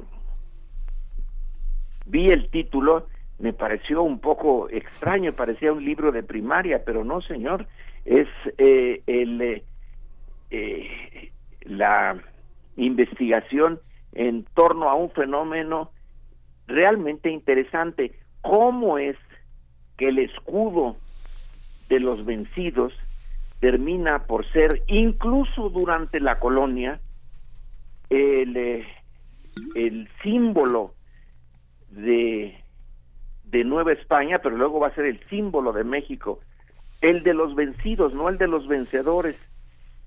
Y ese tipo de eh, trabajo histórico que busca eh, hacernos, darnos una identidad todavía mayor de la que tenemos, un orgullo mayor del que hemos acumulado en relación a nuestro pasado y nuestros antepasados. Bueno, le parecía que era una de las tareas educativas principales eh, y que él estaba en el centro y que debía cumplirla a cabalidad. Así que eh, Enrique, bueno, ya no está con nosotros, murió a los 85 años de edad, pero deja una bibliografía enorme y un eh, un trabajo que, bueno, no será eterno, pero va a durar varias generaciones por lo menos, en donde podemos eh, eh, abrevar sobre eh, nuestro pasado para tener una un mejor desempeño en el presente, en nuestra calidad de, de ciudadanos mexicanos. Así pues, eh, siento, siento mucho en lo personal a este antiguo compañero mío que tanto me ayudó. Él fue el que me introdujo al estudio del marxismo, por ejemplo, mm. eh, a el entusiasmo por la revolución cubana. Luego él lo fue perdiendo, eh, pero eh, me abrió eh, mundo sobre el cine, sobre el arte, sobre la literatura, eh, cosa eh, no muy común que un compañero llegue a tener una influencia en la percepción del mundo, en la cultura de otros de sus compañeros, mayor que la de sus, los profesores formales. Eh, es que era un eh, era un profesor de eh, digamos nato, aunque no hizo carrera realmente como como profesor, sino como productor como encausador de proyectos, de vocaciones de otros dentro de instituciones públicas. Lo hizo eh, constantemente y muy bien. Así que ahora que ya eh, no está, creo que sí va a seguir estando y por mucho tiempo, eh, no nada más con una por una relación personal en, en mi caso, sino por una obra, una obra que eh, está en las bibliotecas, que está en las librerías ahora, que se puede conseguir, que tiene mucha, mucha vigencia y espero que eh, sepamos seguir aquilatando el eh, trabajo y la pasión de Enrique Florescano por el conocimiento del pasado como una forma, una forma muy importante, no la única, pero una forma de entender el presente y de enfrentar el futuro,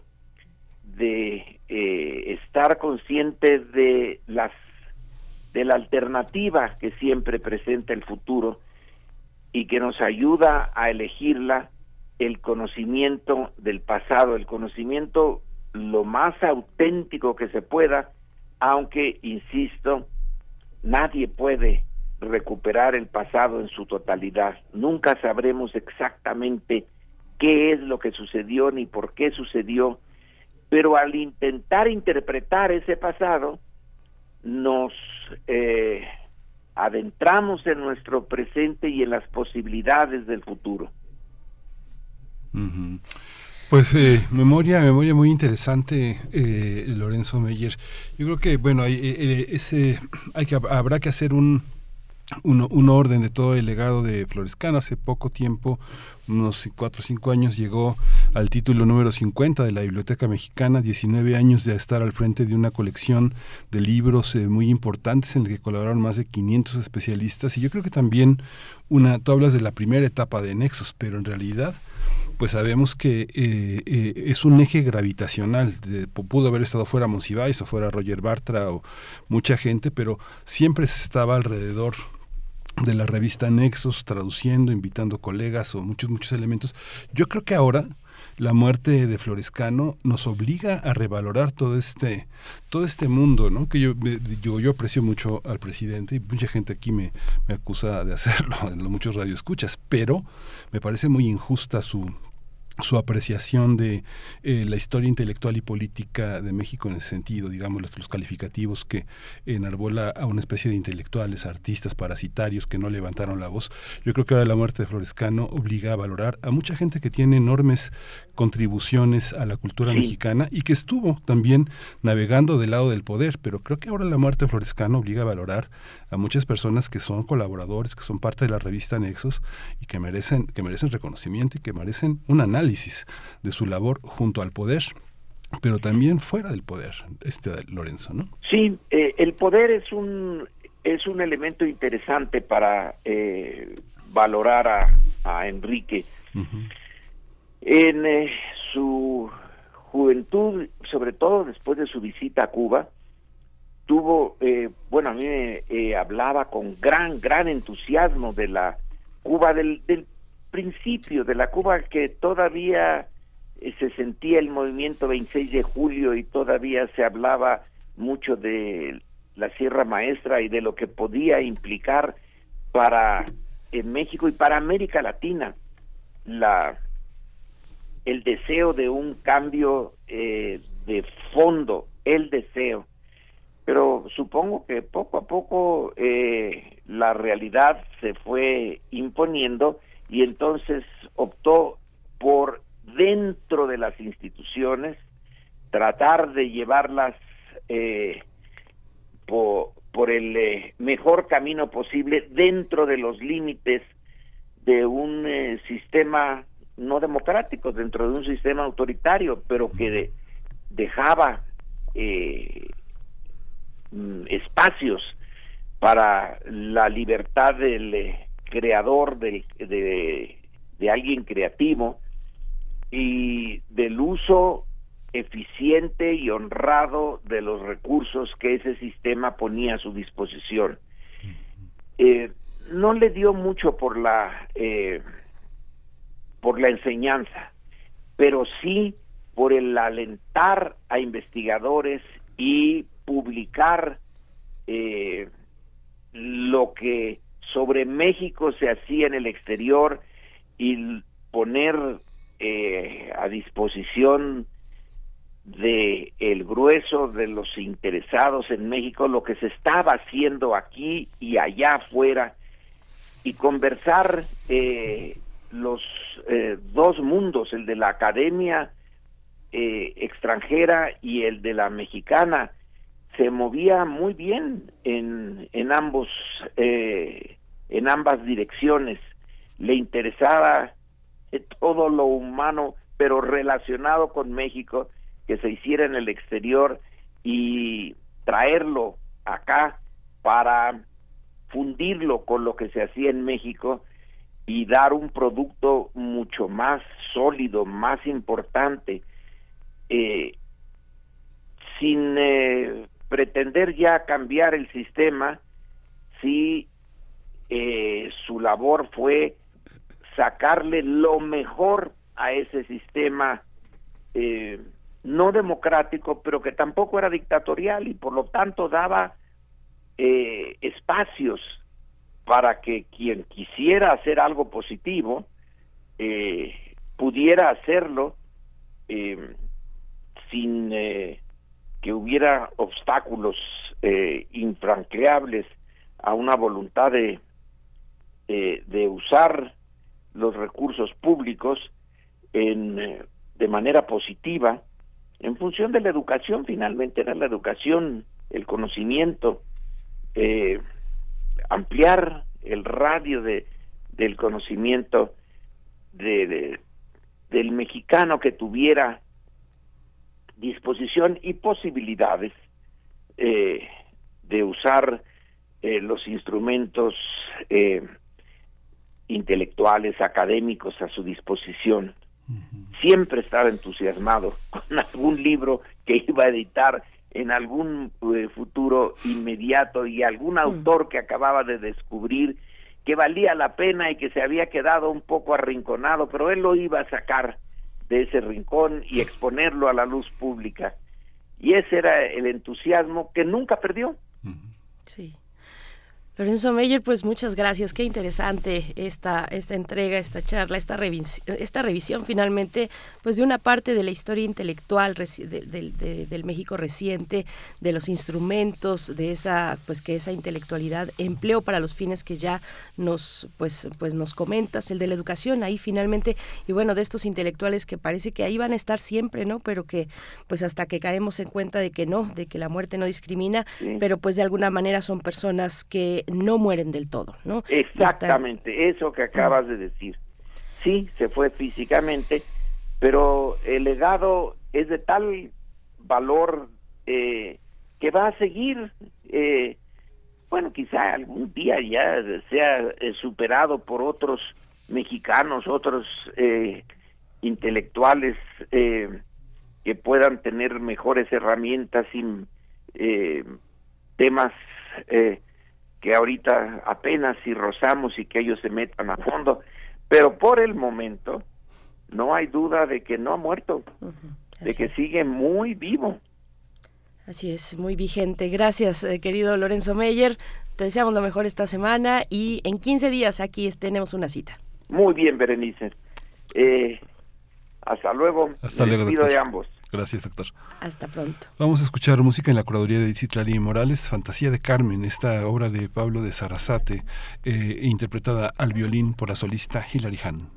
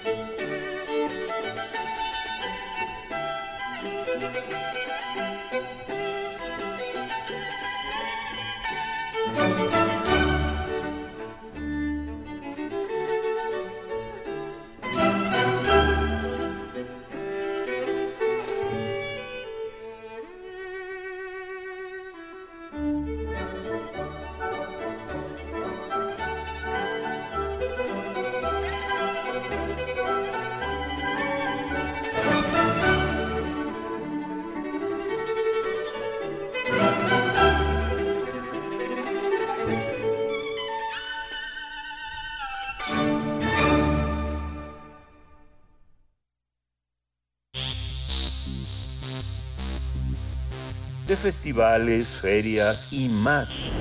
Recomendaciones culturales. Vladimir Kivalchis Rusakov, mejor conocido como Vladi, es uno de los artistas ruso-mexicanos más célebres en el mundo que dejó un gran legado en México gracias al dictador Joseph Stalin. La familia Vladi emigró a Bélgica en 1936 y después a Francia, donde decidió enfocar su vida al desarrollo artístico. En ese país conoció a André Breton, Verdayev, Oscar Domínguez, André Masson, Aristide Mayol, entre otros artistas de renombre. En 1941, Vladi conoció a Diego Rivera y, aunque luego viajó por Latinoamérica, intentó conseguir un visado en los Estados Unidos, pero fue rechazado por su filiación comunista, así que llegó a México. La presencia de Vladi en nuestro país es valiosa en el ámbito artístico y cultural, por lo que es importante conocer el legado que desarrolló durante la segunda mitad del siglo XX. Además, el artista incursionó en distintos ámbitos y formatos, como el dibujo, el grabado, el fresco, el temple óleo, la acuarela, técnicas mixtas para disfrutar, contemplar y estudiar y también analizar. Por múltiples factores de diversos tipos, su obra no es reconocida por el público. Por esta razón, Radio UNAM transmitirá la serie Vlad y su legado, que tiene como objetivo informar y ofrecer distintos testimonios sobre el artista plástico.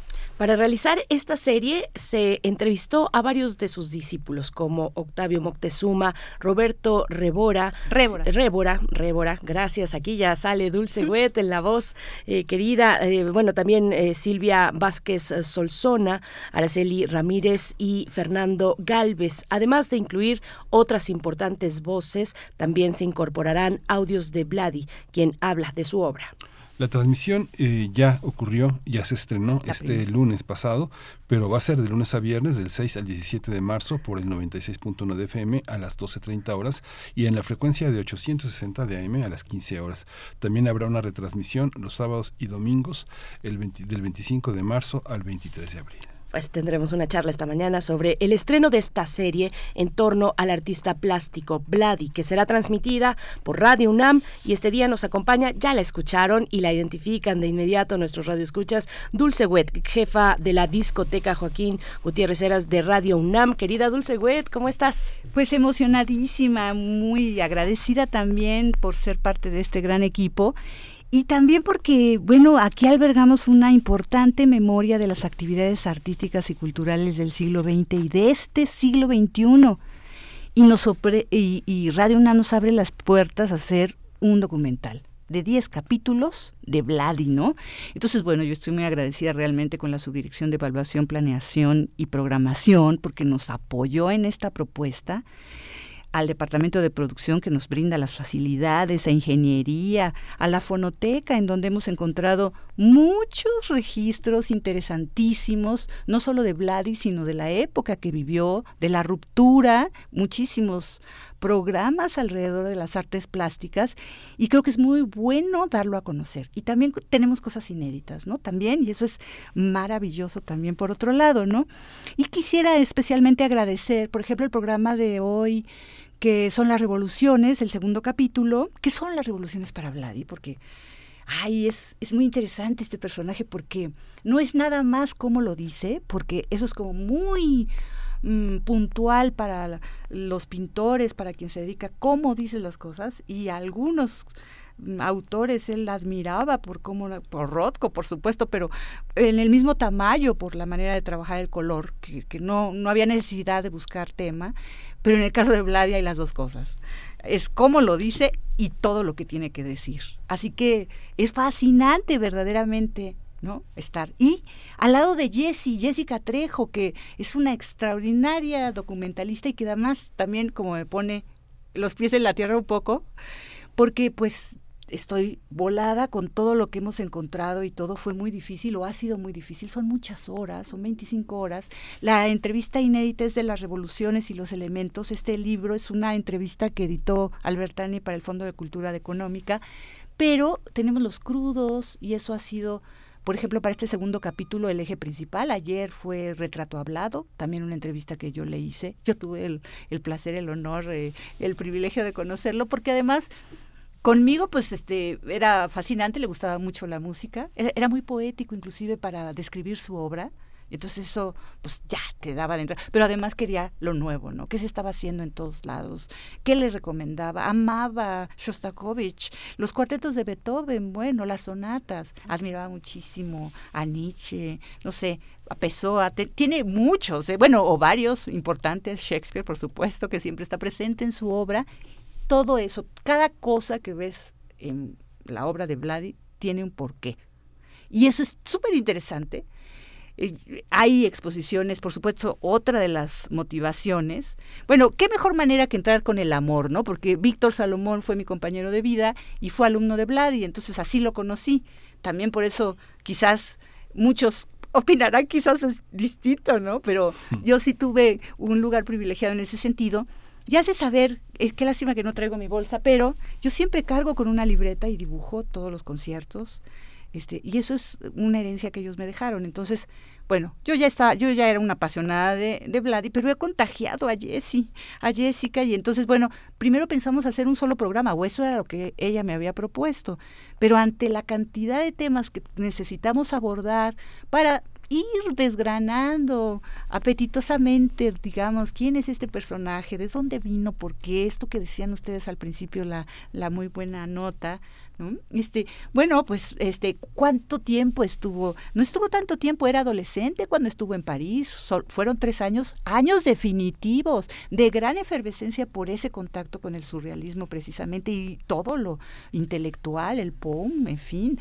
Vladi empezaba a escribir y tiene muchos cuadernos. Esa es otra maravilla que tenemos y es permanente, así como la Biblioteca Lerdo de Tejada, que son exposiciones que ahí están. En la biblioteca son dos mil metros cuadrados de fresco en por lo menos, bueno, yo pensé que eran nueve técnicas. No, pues a veces Vladi dice que pueden ser muchísimas más, por no decirte cientos, de veras, este, es mucho, muy interesante. Al lado de los especialistas, precisamente, y mire, se les pasó, Claudio Albertani, que ya eh, mencionamos, Oscar Molina Palestina, este, también, por ejemplo, Tonatiu Gallardo, que es este psicoanalista y entonces es casi el único que nos habla de la capilla freudiana. Cuando Vladi está recorriendo los muros dice, esto va a ser tema de otra conversación y ya no lo hace. Y ya no lo hace. Entonces ya no hubo tiempo, ¿no?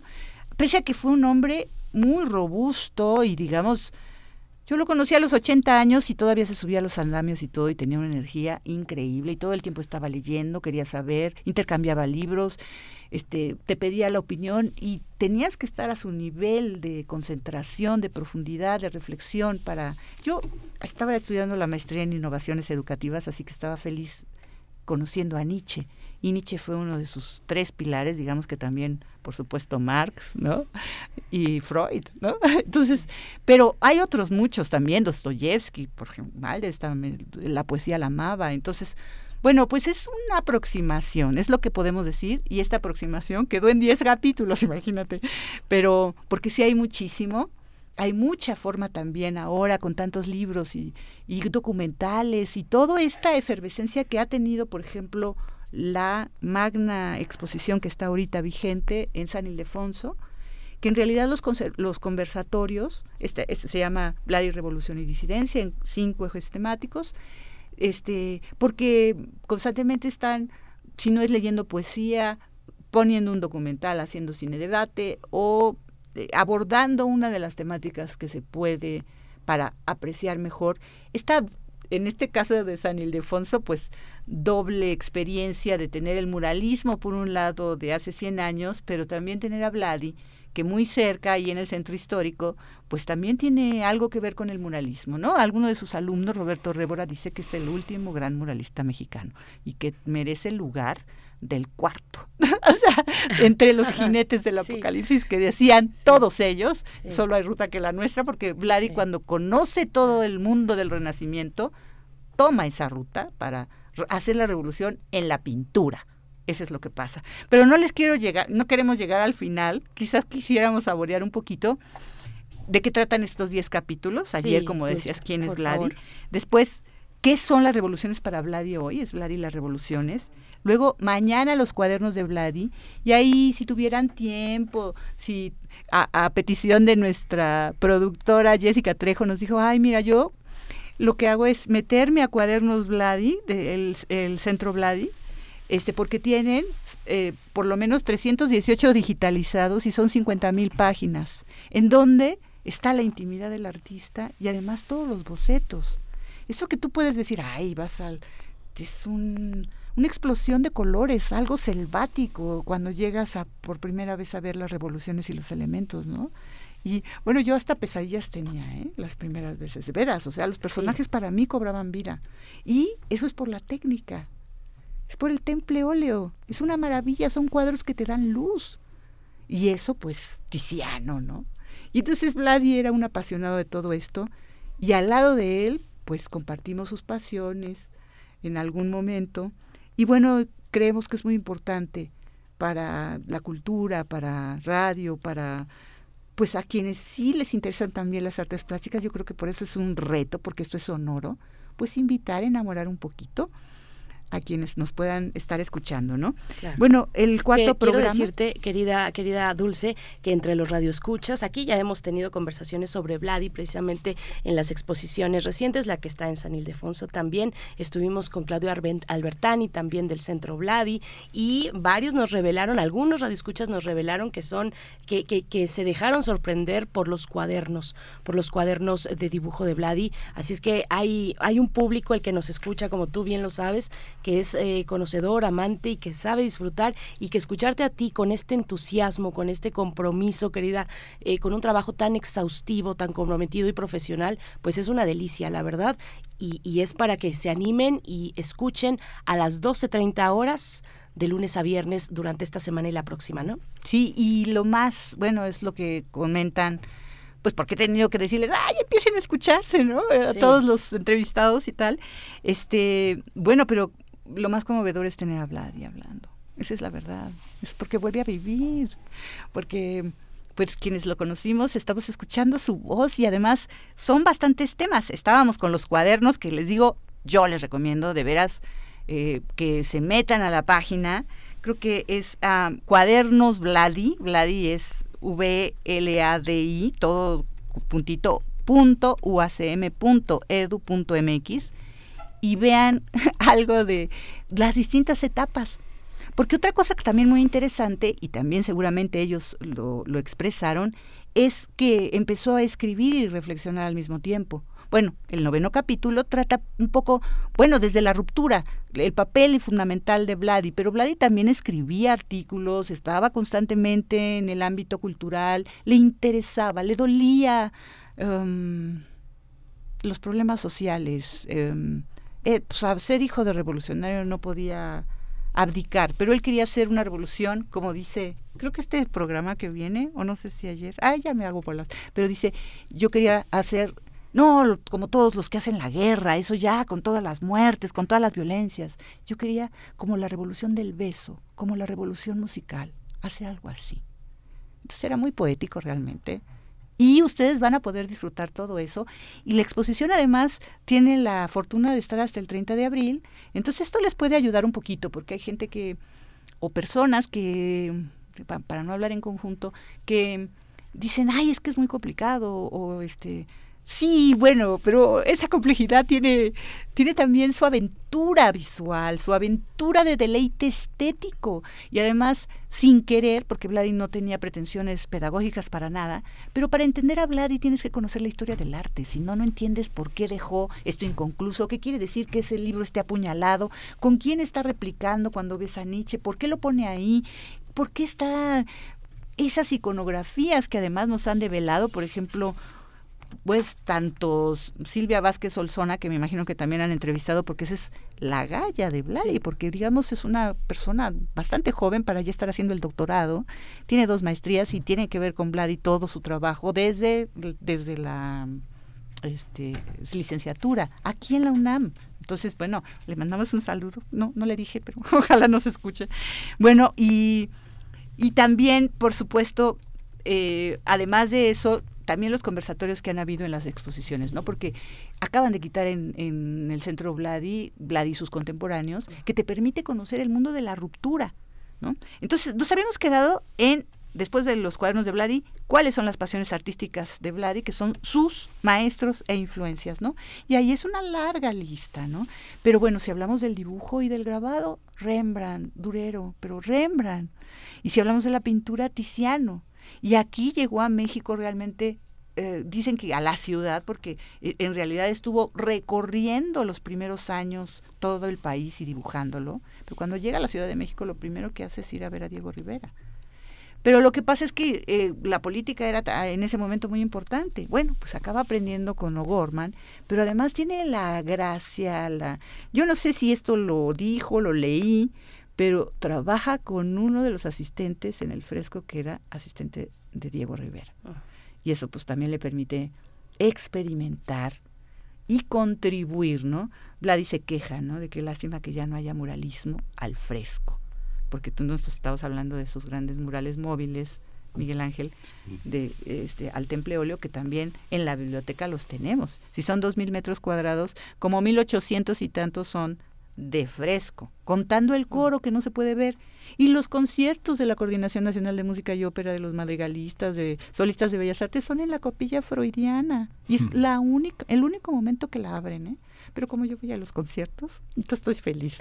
Pero bueno, tenemos también que escuchar, por ejemplo, ver lo que está en el coro que también es muy importante. Bueno, sigamos. Después es eh, hablar más a fondo de los furales de la biblioteca por la técnica del fresco. Luego, del temple óleo por la pintura. Erotismo para hablar de dibujo y grabado. Ruptura con sus contemporáneos.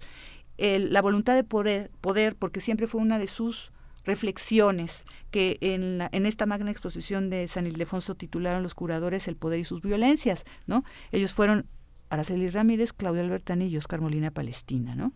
Y en el Centro Vladi, Silvia Vázquez Olzona está, también es curadora, junto con su director Fernando Galvez, ¿no? Entonces, este, pues nos tuvieron muy entretenidos o nos han tenido mm, realmente, mm, pues no sé, eh, en, el descubrimiento de muchos factores que si no tuvieran esas mesas, esos debates, esos, estos documentales, eh, no se valoraría tan eh, como debe ser la obra de Vladi. Creo que le falta importancia. Fue un personaje muy polémico que además aceptó, imagínate esto de los murales Echeverría, cuando se ha comprobado que Echeverría fue el responsable del genocidio de Tlatelolco, lo que pasó en el 71 con los halcones, en fin, y entonces pues toda su generación no lo vio con buenos ojos, ¿no? Pero Vladi no vendía en galerías y Vladi creía en el mecenazgo porque como admiraba a los pintores del Renacimiento, sí decía, bueno, esto es, hay un, negocio, ¿no? Pero le importaban tanto los problemas sociales que hasta estuvo involucrado y fue negociante con los zapatistas, ¿no? Y por eso le quitaron el cuadríptico, por eso fue censurado, porque una de, le pidieron a él en 1993 que hiciera las revoluciones este, permanentes, ¿no? Y uno, del, uno de los cuadrípticos, nosotros lo conocemos como la bailarina zapatista, un lugar en realidad es ascensión y descendimiento pero era una mujer, era la Gloria Trevi, pues la modelo, ¿no? Pero bueno, el tipo de mujer, decía Vladi, ¿no? Que da luz y que tiene su mascarilla, bueno, no es este, el pasamontañas, ¿no? Y entonces, porque Vladi decía que las mujeres somos el, el futuro del cambio Y yo quiero agradecer a todo el equipo de esta producción y de todo, porque realmente casi somos puras mujeres ¿eh? las que hemos hecho todo esto. Pues querida Dulce, eh, ya estamos con el tiempo encima. Qué maravilla. Invítanos brevemente de nuevo, recuérdanos las coordenadas. Qué interesante es ese último comentario sobre las mujeres. Ahora que también referías a esta revolución del beso, pues hay pedagogías del amor planteadas desde las teorías de las mujeres actualmente que pudieron interesar tal vez. Fíjate que yo creo que mm, al lado de Jean Guirin y, de, por ejemplo, el psicoanalista este Tonatio Gallardo, nos hablan, por ejemplo, del papel de las mujeres, ¿no? Maravilloso. Isabel Díaz Favela, que fue su compañera de vida, pero Liuba Rusakova, su madre, ¿no? Que fue activista completa y revolucionaria, ¿no? Este, entonces, bueno, pues la bailarina zapatista, ¿por qué? Porque él conoció a la chica que mataron, Alejandra, ¿no? Teresa Hernández Antonio, ¿no? Pues querida Dulce, ahí está la invitación, eh, bueno, con, aderezada con todo este entusiasmo y, muy y, la delicia de escucharte en este espacio. Nos, eh, pues les encontramos, estaremos siguiendo estas transmisiones de lunes a viernes. A partir del día de ayer empezaron, hoy es el segundo capítulo y hasta el 17 de marzo, 96.1 de FM a las 12.30 horas, 860 de amplitud modulada a las 15 horas y ya después hablaremos de las repeticiones cuando venga la fecha más cercana. Muchísimas gracias, querida Dulce. Gracias a ustedes y los invito a disfrutar esta obra. Por supuesto. Gracias, Dulce. Nos escuchamos en un, par de minutos. Hasta luego, Radio Nic Franco Sefirelli. Entre el cine y el teatro. Cien años de su nacimiento.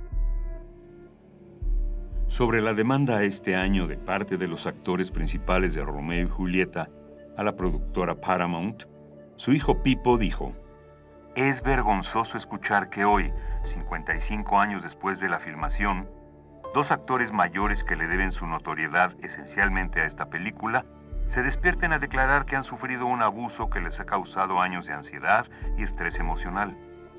A mí me parece que en todos estos años ellos mantuvieron una relación de mucha gratitud y amistad hacia Sefirelli, realizando cientos de entrevistas sobre los recuerdos felices de su afortunada experiencia, que fue coronada con un éxito mundial. Franco Sefirelli, 96.1 FM. Radio UNAM. Experiencia sonora. La ciencia que somos. La ciencia que somos. Iberoamérica al aire. Descubre la ciencia que está presente en tu día a día a través de cápsulas, reportajes, entrevistas y reportes en vivo. Viernes de 10 a 11 horas por el 96.1 FM. La ciencia que somos. Iberoamérica al aire. Una coproducción de Radio UNAM y las direcciones de divulgación de la ciencia y de las humanidades. Habla Alejandro Moreno, presidente nacional del PRI. El deber de todo partido político debe ser escuchar a la ciudadanía, obedecer a la gente y no a los intereses de ningún gobierno. Por eso el PRI volvió a escuchar las demandas de las y los mexicanos. Los priistas fortalecemos la unidad y rechazamos a los que siembran la división. El PRI es un partido de alianzas y de palabra. Necesitamos de todas y de todos para salvar a México del peor gobierno de toda nuestra historia. PRI los nazis crearon las metanfetaminas para convertir a sus soldados en seres incansables y deshumanizados. Bajo su efecto, el ejército nazi inicia la peor guerra de la historia y crea los campos de exterminio. Hoy el cristal se usa para controlar la mente de jóvenes que buscan placer y la de jornaleros y maquiladores que buscan energía para trabajar día y noche. Busca la línea de la vida. 800-911-2000. Para vivir feliz, no necesitas meterte nada. Gobierno de México. ¿Cuántas notas se perdió la humanidad solo por negarle las salas de conciertos a las mujeres? Es momento de recuperar el tiempo perdido. La Orquesta Filarmónica de la UNAM te invita al programa 9 de su primera temporada 2023, en el que presentará, dentro del marco de las Jornadas de Mujeres en la Música, el estreno mundial de De la Alquimia al Resplandor, de Georgina Derbez, con Alberto Rosado en el piano. Además, la Sinfonía 9 del Nuevo Mundo de Antonin Borjak con Julia Cruz como directora huésped. Sábado 11 de marzo a las 20 horas y domingo 12 de marzo a las 12 horas en la sala Nezahualcóyotl del Centro Cultural Universitario. OFUNAM, primera temporada 2023. Radio UNAM, experiencia sonora.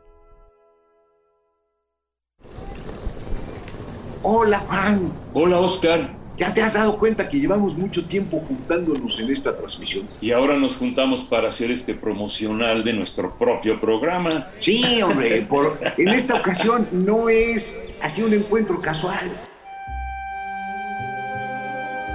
Las Esquinas del Azar, todos los martes a las 10 a.m. y retransmisión los sábados a las 4 p.m. por el 96.1 de FM. Radio UNAM, Experiencia Sonora.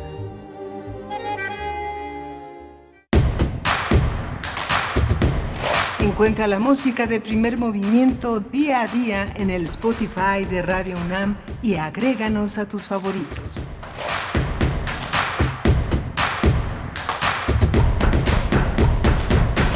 Hola, buenos días. Ya son las 9 de la mañana con cuatro minutos en este martes 7 de marzo. Estamos aquí en primer movimiento en Radio UNAM eh, desde las 7 de la mañana. Quienes se incorporan hoy, pues bienvenidos acá este, en, este, en este horario. Quienes no, pues ya sabrán que esta cabina es una cocina de ideas, de afectos, de muchos comentarios eh, al frente y fuera del micrófono. Está eh, Rodrigo Aguilar en, la, en la producción ejecutiva y mi compañera Berenice Camacho en la conducción. Querida Berenice, buenos días. Buenos días, Miguel Ángel Quemain. Bueno, y buenos días también a la audiencia, a las personas que están, que están desde muy temprano aquí, eh, desde las 7 de la mañana en primer movimiento, a los que se van sumando en estos momentos y dicen, a ver, ¿qué ha estado pasando por acá? Bueno, pues prácticamente fuera del aire, ahora que hablas de esta cocina de los, de los, de los afectos y de las ideas aquí, que es la, la cabina de FM de Radio UNAM, pues estuvimos conversando también con Dulce Wet, que después del corte o durante el corte, pues todavía nos dejó bastantes eh, cuestiones interesantes sobre Bloody, porque no se pueden perder ustedes esta serie que es en realidad un, un documental sonoro, eso comentábamos también Miguel Ángel, un documental sonoro sobre este artista Bloody y su legado.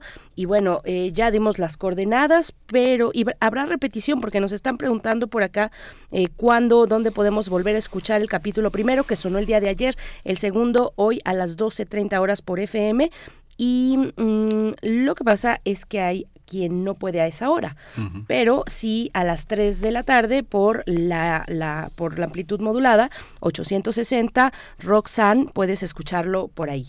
Así es que ya les comentaremos más adelante hacia eh, finales de marzo, 26 de marzo, cuando vengan las repeticiones, pues en horarios distintos a los que están ahora, Miguel Ángel. Sí, y bueno, finalmente que vemos a Dulce muy eh, emocionada, muy contenta con un documental sonoro con Jessica Trejo, eh, periodista, productora, eh, que también todo esto no sería posible sin el labor documental que ha hecho la Fundación Vladi, que ha hecho Yolanda Medina en la, en la fonoteca de Radio UNAM. Recordábamos en los años 60, cuando Siqueiros estuvo preso la Galería Acústica, donde eh, Raquel Tibol, que estuvo aquí en Radio UNAM, hizo, hizo labores, hizo una labor extraordinaria. Un documental sonoro es el sentido de esta radio que alimenta cuadernos, fotografía, murales, pintura, este, todo lo que pareciera que requiere eh, satisfacer el hambre de los ojos, estará aquí para, para los oídos, para los radioescuchas y, y poniendo en práctica un género de largo aliento y de gran y de gran minucia, de gran costurita. Ustedes saben que la edición radio pues no se le da a todo el mundo, es un es un es un es parte de los milagros artísticos de lo que parece técnica, pero realmente es un oficio artístico. Sí, mucha sensibilidad detrás, mucha imaginación también puesta al servicio de la escucha de la escucha, eh, porque representar a través de solamente de sonidos, bueno, pues tiene un mérito peculiar, distinto al de otras artes. Pues bien, pues vamos a tener eh, poesía necesaria en unos momentos. En la mesa del día, la, vamos a hacer una revisión, una cartografía de las colectivas feministas en México de los últimos, de los últimos años. Nos acompañará Melisa Fernández Chagoya, miembro del Sistema Nacional de Investigadores del CONACIT nivel 1, es doctora en Ciencias Sociales y bueno, es de verdad, eh, bueno, es además eh, eh, en, estudió el grado de antropóloga social por la Escuela Nacional de Antropología e Historia, también ha estudiado, estudió en París, en Chile, en fin, una, una biografía interesante, la de Melissa Fernández Chagoya, que ahora nos comparte esta cartografía sistémica sobre las colectivas feministas en México, ahora que estamos en la antesala del 8 de marzo, Día Internacional de las Mujeres, de la Mujer que Trabaja, que bueno, somos todas, ya lo hemos dicho, y tenemos un estreno también, Miguel Ángel. Sí, vamos a tener tiempo lunar para cerrar esta emisión con Guadalupe Alonso, ella es escritora, traductora, gestora cultural, dirige la Casa Universitaria del Libro en la UNAM, allá en la calle de Puebla y Orizaba. vamos a hablar hoy con ella de la obra de Mauricio Molina, un escritor extraordinario de una eh, enorme imaginación. Eh, fue, estuvo eh, haciendo posible la revista de la UNAM junto con Ignacio Solares en la jefatura de redacción. Y bueno, es un cuentista o novelista de primer orden, Mauricio Molina, en la voz de Guadalupe Alonso. Ahí está, un estreno, el estreno hoy, esta mañana, una colaboración nueva en primer movimiento a cargo de Guadalupe Alonso, como ya lo mencionas, Miguel Ángel. Vamos antes con la poesía necesaria, nueve con nueve minutos. Es hora de poesía necesaria. Bueno, pues ya saben que durante el mes de marzo les voy a compartir poesía de mujeres escritoras Em, más cargado hacia las escritoras mexicanas, pero por ahí podrá surgir alguna más de otra nacionalidad. Entonces vamos con ello y bueno, yo creo que esto podría empezar a tomar forma de una de, de, una, perdón, de una genealogía, eh, de una genealogía de poetas mexicanas. La vez pasada les compartí a Dolores Castro y hoy toca el, turno. Tal vez debí eh, tener, eh, invertir el, el turno porque hoy toca escuchar a Concha Urquiza, la misma Dolores Castro, en algunas grabaciones que se conservan, habla de Concha Urquiza como una poeta especial eh, es considerada Concha, Urquiza como piedra angular del movimiento poético femenino en México. Ese es el lugar que le concedía, entre otros, la gran Rosario Castellanos. Así es que, bueno, Concha Urquiza nació en Michoacán en 1910, murió en 1945, profesora de historia y de literatura, también fue militante del Partido Comunista, es la poeta secreta.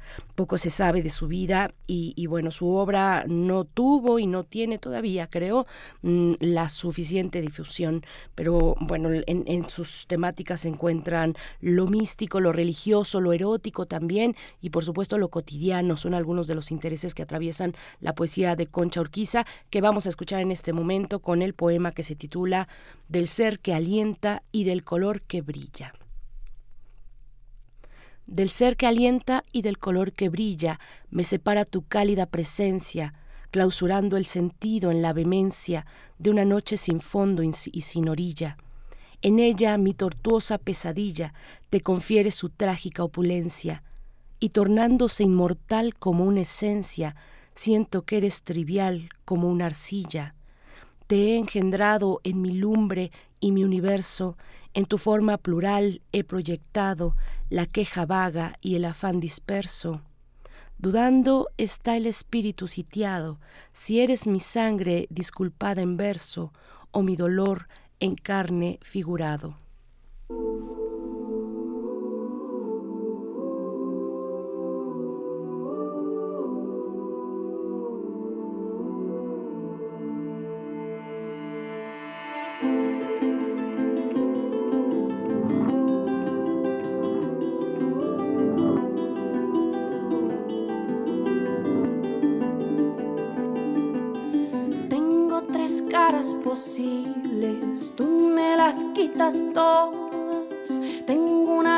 Con alas que vuela si estamos a solas.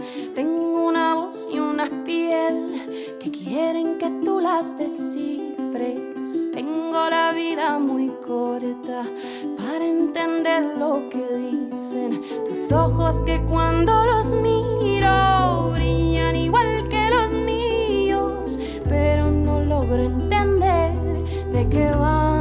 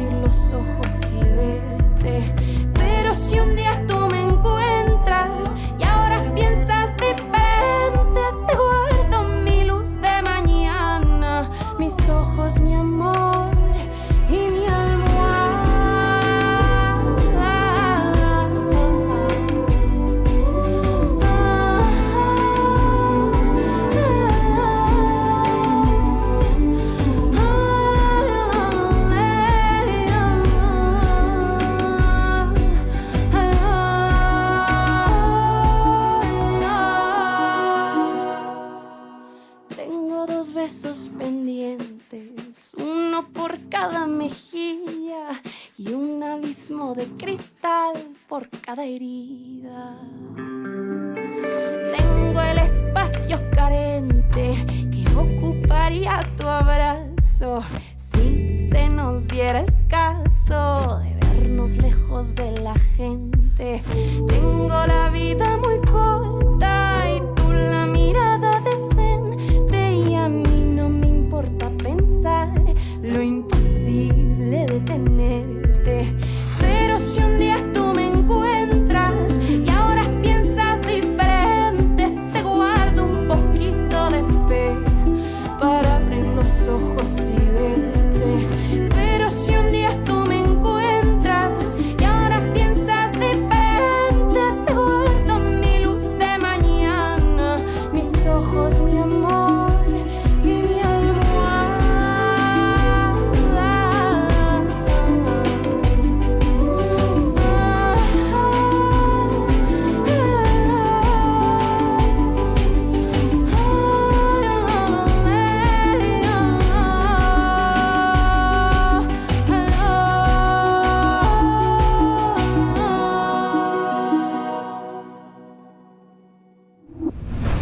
Movimiento.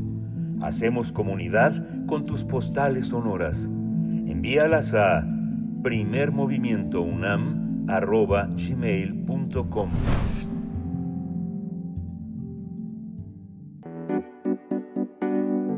La mesa del día.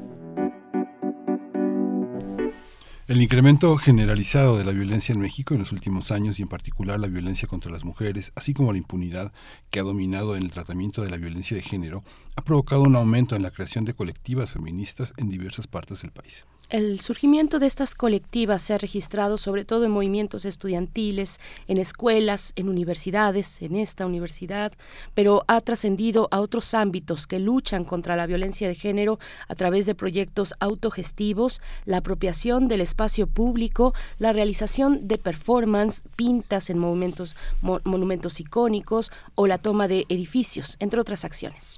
Muchas de estas colectivas han generado espacios autónomos que reivindican valores anticapitalistas, anticolon- anticoloniales y antipatriarcales. Cabe señalar que la llegada de la pandemia de COVID-19 recrudeció la violencia hacia las mujeres y las medidas implementadas inhibieron formas de organización social y política de estas colectivas, que han mantenido presencia gracias a la red de Internet, donde a través de redes sociales como Twitter u otras han multiplicado y visibilizado sus prácticas de comunicación feminista. Vamos a conversar sobre estas colectivas, la red de colectivas en México, su tránsito, su revisión sistémica y para ello está Melisa Fernández Chagoya.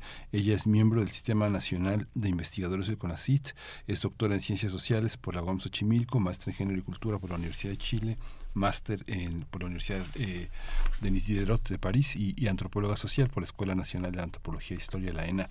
Eh, muy mucho gusto que estés con nosotros, Melissa Fernández Chagoya, bienvenida, buenos días. Hola, ¿qué tal? Buenos días. Muchas gracias por la invitación. Buenos días, Melisa Fernández Chagoya. Te saludamos Miguel Ángel Quemain, Berenice Camacho de este lado en los micrófonos. Eh, pues eh, cuéntanos, danos, ponos en, contexto, Melisa, de esta posible eh, cartografía que queremos realizar en esta mañana contigo. En- de manera general, pues qué tan efervescente resultó la primera década, porque vamos a, a- a ubicarnos la primera y la segunda década, lo que va de este siglo XXI en México en cuanto a articulación de movimientos sociales.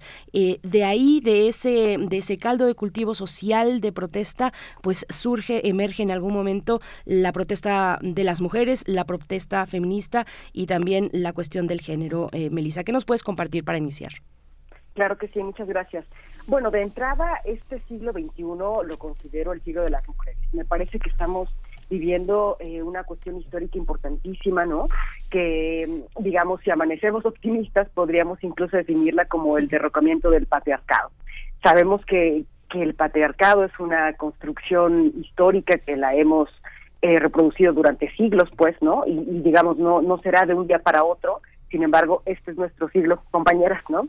Este trabajo que, que justo yo, yo quiero platicarles y agradezco mucho el espacio, me gusta definirlo como quedar sin tenerlo todo, radiografía del movimiento feminista en México durante el siglo de las mujeres, y responde, como bien decías, a qué está pasando durante estas dos primeras décadas del siglo XXI. Es un estudio en proceso, por supuesto, sobre las colectivas de jóvenes feministas a nivel nacional, bajo una metodología documental en este momento y bueno, posteriormente pues ya será un método etnográfico, es decir, entablar conversación y diálogo directamente con estas colectivas. De entrada me gustaría eh, proponerles qué entendemos por colectiva, ¿no? Primero fue para mí muy difícil porque de pronto noté, y esto es algo muy positivo creo yo, que de pronto tres chicas nos reunimos, ¿no? Y decidimos llamarnos las histéricas de la Ciudad de México y nos volvemos colectiva, ¿no? Entonces, ¿de qué manera hoy en día los movimientos sociales están tomando tal eh, pluralidad y diversidad que cualquier agrupación de personas con una agenda que se adscriben, digamos, a, cierto cierto objetivo político pueden devenir una colectiva? Bajo este sentido, considero que de entrada, para ubicar qué es una colectiva, de entrada la delimitación de un sujeto político, es decir, de por quién se lucha o para quién se lucha, ¿no? En este caso, lo que he encontrado a nivel nacional es que, por supuesto, el sujeto político, mujeres, sigue estando en pie, porque precisamente responde el movimiento feminista, pero también hay otras identidades históricamente vulnerabilizadas que se suman a este sujeto político del feminismo, ¿no? Por supuesto, esto depende también de la regionalización del país, no es así en todo en todo el país. Otra característica para definir a la colectiva es que tengan un espacio ya sea geoespacial, ¿no? o ciberespacial. Como bien lo decíamos en, en la cápsula anterior, en su, en su introducción, eh, las redes sociodigitales marcan un antes y un después en el movimiento de las mujeres, el movimiento feminista en, en este país y, y, en general, ¿no? Pero nos vamos a concentrar en México. Las colectivas, no todas tienen, están ubicadas físicamente, digamos, ¿no? También lo están ciberespacialmente y desde ahí activan redes proponen determinadas manifestaciones, convocan a marchas, etcétera. Otra característica es que su agenda política esté basada en necesidades colectivas geopolíticamente situadas, ¿no? Es decir, no se hable de la igualdad de género, porque pues eso quién sabe que sea, eso es un concepto, ¿no?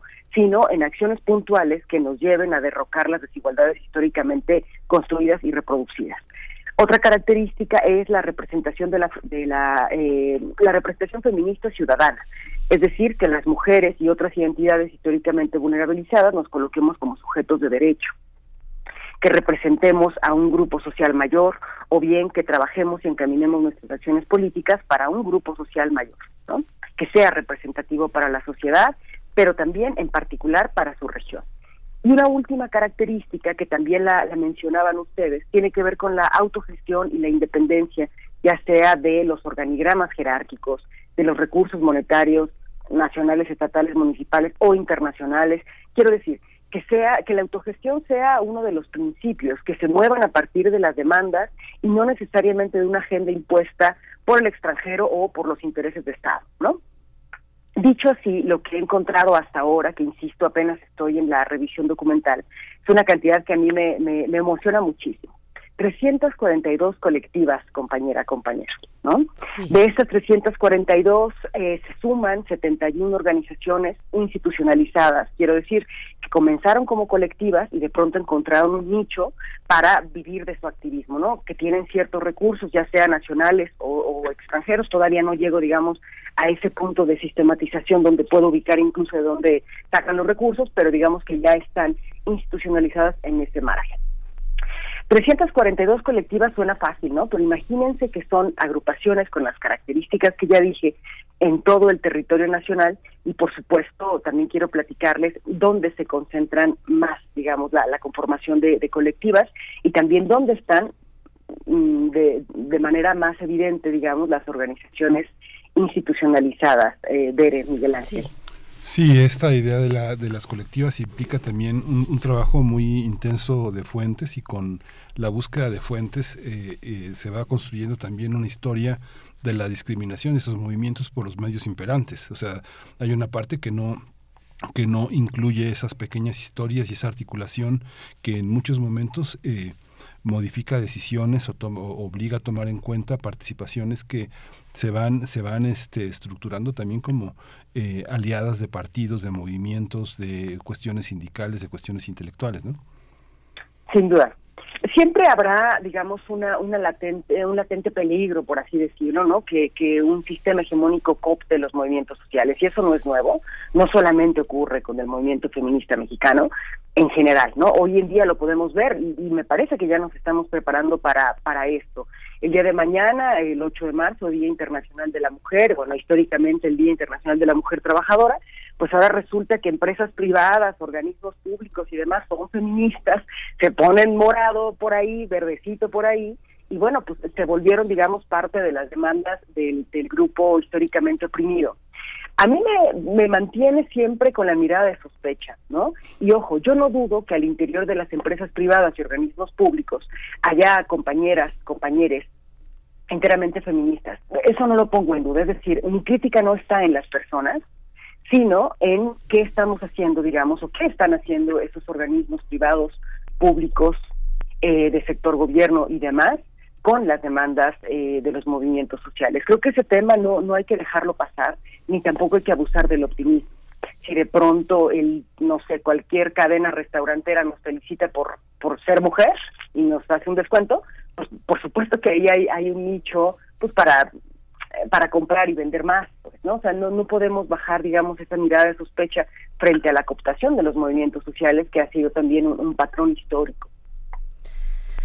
Ay, pues eh, querida Melissa, estoy pensando en varias cuestiones. Por supuesto que forma parte del, del, fenómeno y hay que saberlo y hay que saber detectarlo y hay que saber que en un movimiento eh, eh, con una evolución como lo ha tenido el movimiento feminista en los últimos años, pues esas, esas cuestiones se van a presentar, así como del otro lado también, y me voy a detener en un punto inicial que, que abordabas, que no quisiera dejar de lado porque por otro por un lado vemos a estas empresas, grandes empresas que se suben, que se ponen el pañuelo violeta o el pañuelo verde a partidos políticos que están ahí tratando de tomarse la fotografía cada 8 de marzo y promoviendo hashtags de el paro de mujeres, por ejemplo, pero por otro encontramos a estas pequeñas, pequeñísimas, una gran infinidad de pequeñas colectivas eh, eh, eh, como, como, como las histéricas, ¿no? Pequeñas colectivas de tres personas. Y eso ya a mí me parece algo interesante, me parece ya una dimensión interesante de este fenómeno. A ver, Cuéntanos, ¿cómo, ¿cómo, lo ves dentro de estas 342 colectivas que estás, que estás ahorita en este momento documentando? Eh, y que por cierto tienes que volver cuando llegues a la parte etnográfica, eh, querida Melissa, eh, ¿dónde están estas pequeñas colectivas que se hacen con un ánimo muy auténtico, muy genuino, muy también de redes, de redes solidarias, sororas, de redes entre mujeres, de una convicción que está ahí y que no importa si tienes o no los recursos, estás con, con, con otras dialogando y finalmente agenciándote, ¿no? También hay una agencia y hay una consecuencia en estos, en, en, en, lo que piensas, en lo que estás criticando y en tus actos, Melissa. ¿Cómo lo ves? Exactamente. Sí, la verdad es que es bien conmovedor. Por ejemplo, la región norte, que bueno, normalmente acá en el centro y en el sur suponemos que allá en el norte no hay movimiento social, ¿no? Que de, pronto todo todo opera y todo funciona, pero pues la grilla como que no no, no sabemos de ella. La verdad es que me me, em, me sorprendió positivamente. La región norte, cuando digo región norte me refiero a Baja California, Sonora, Chihuahua, Coahuila, Nuevo León y Tamaulipas. Ahí hasta ahora he encontrado 48 colectivas y 18 organizaciones institucionalizadas.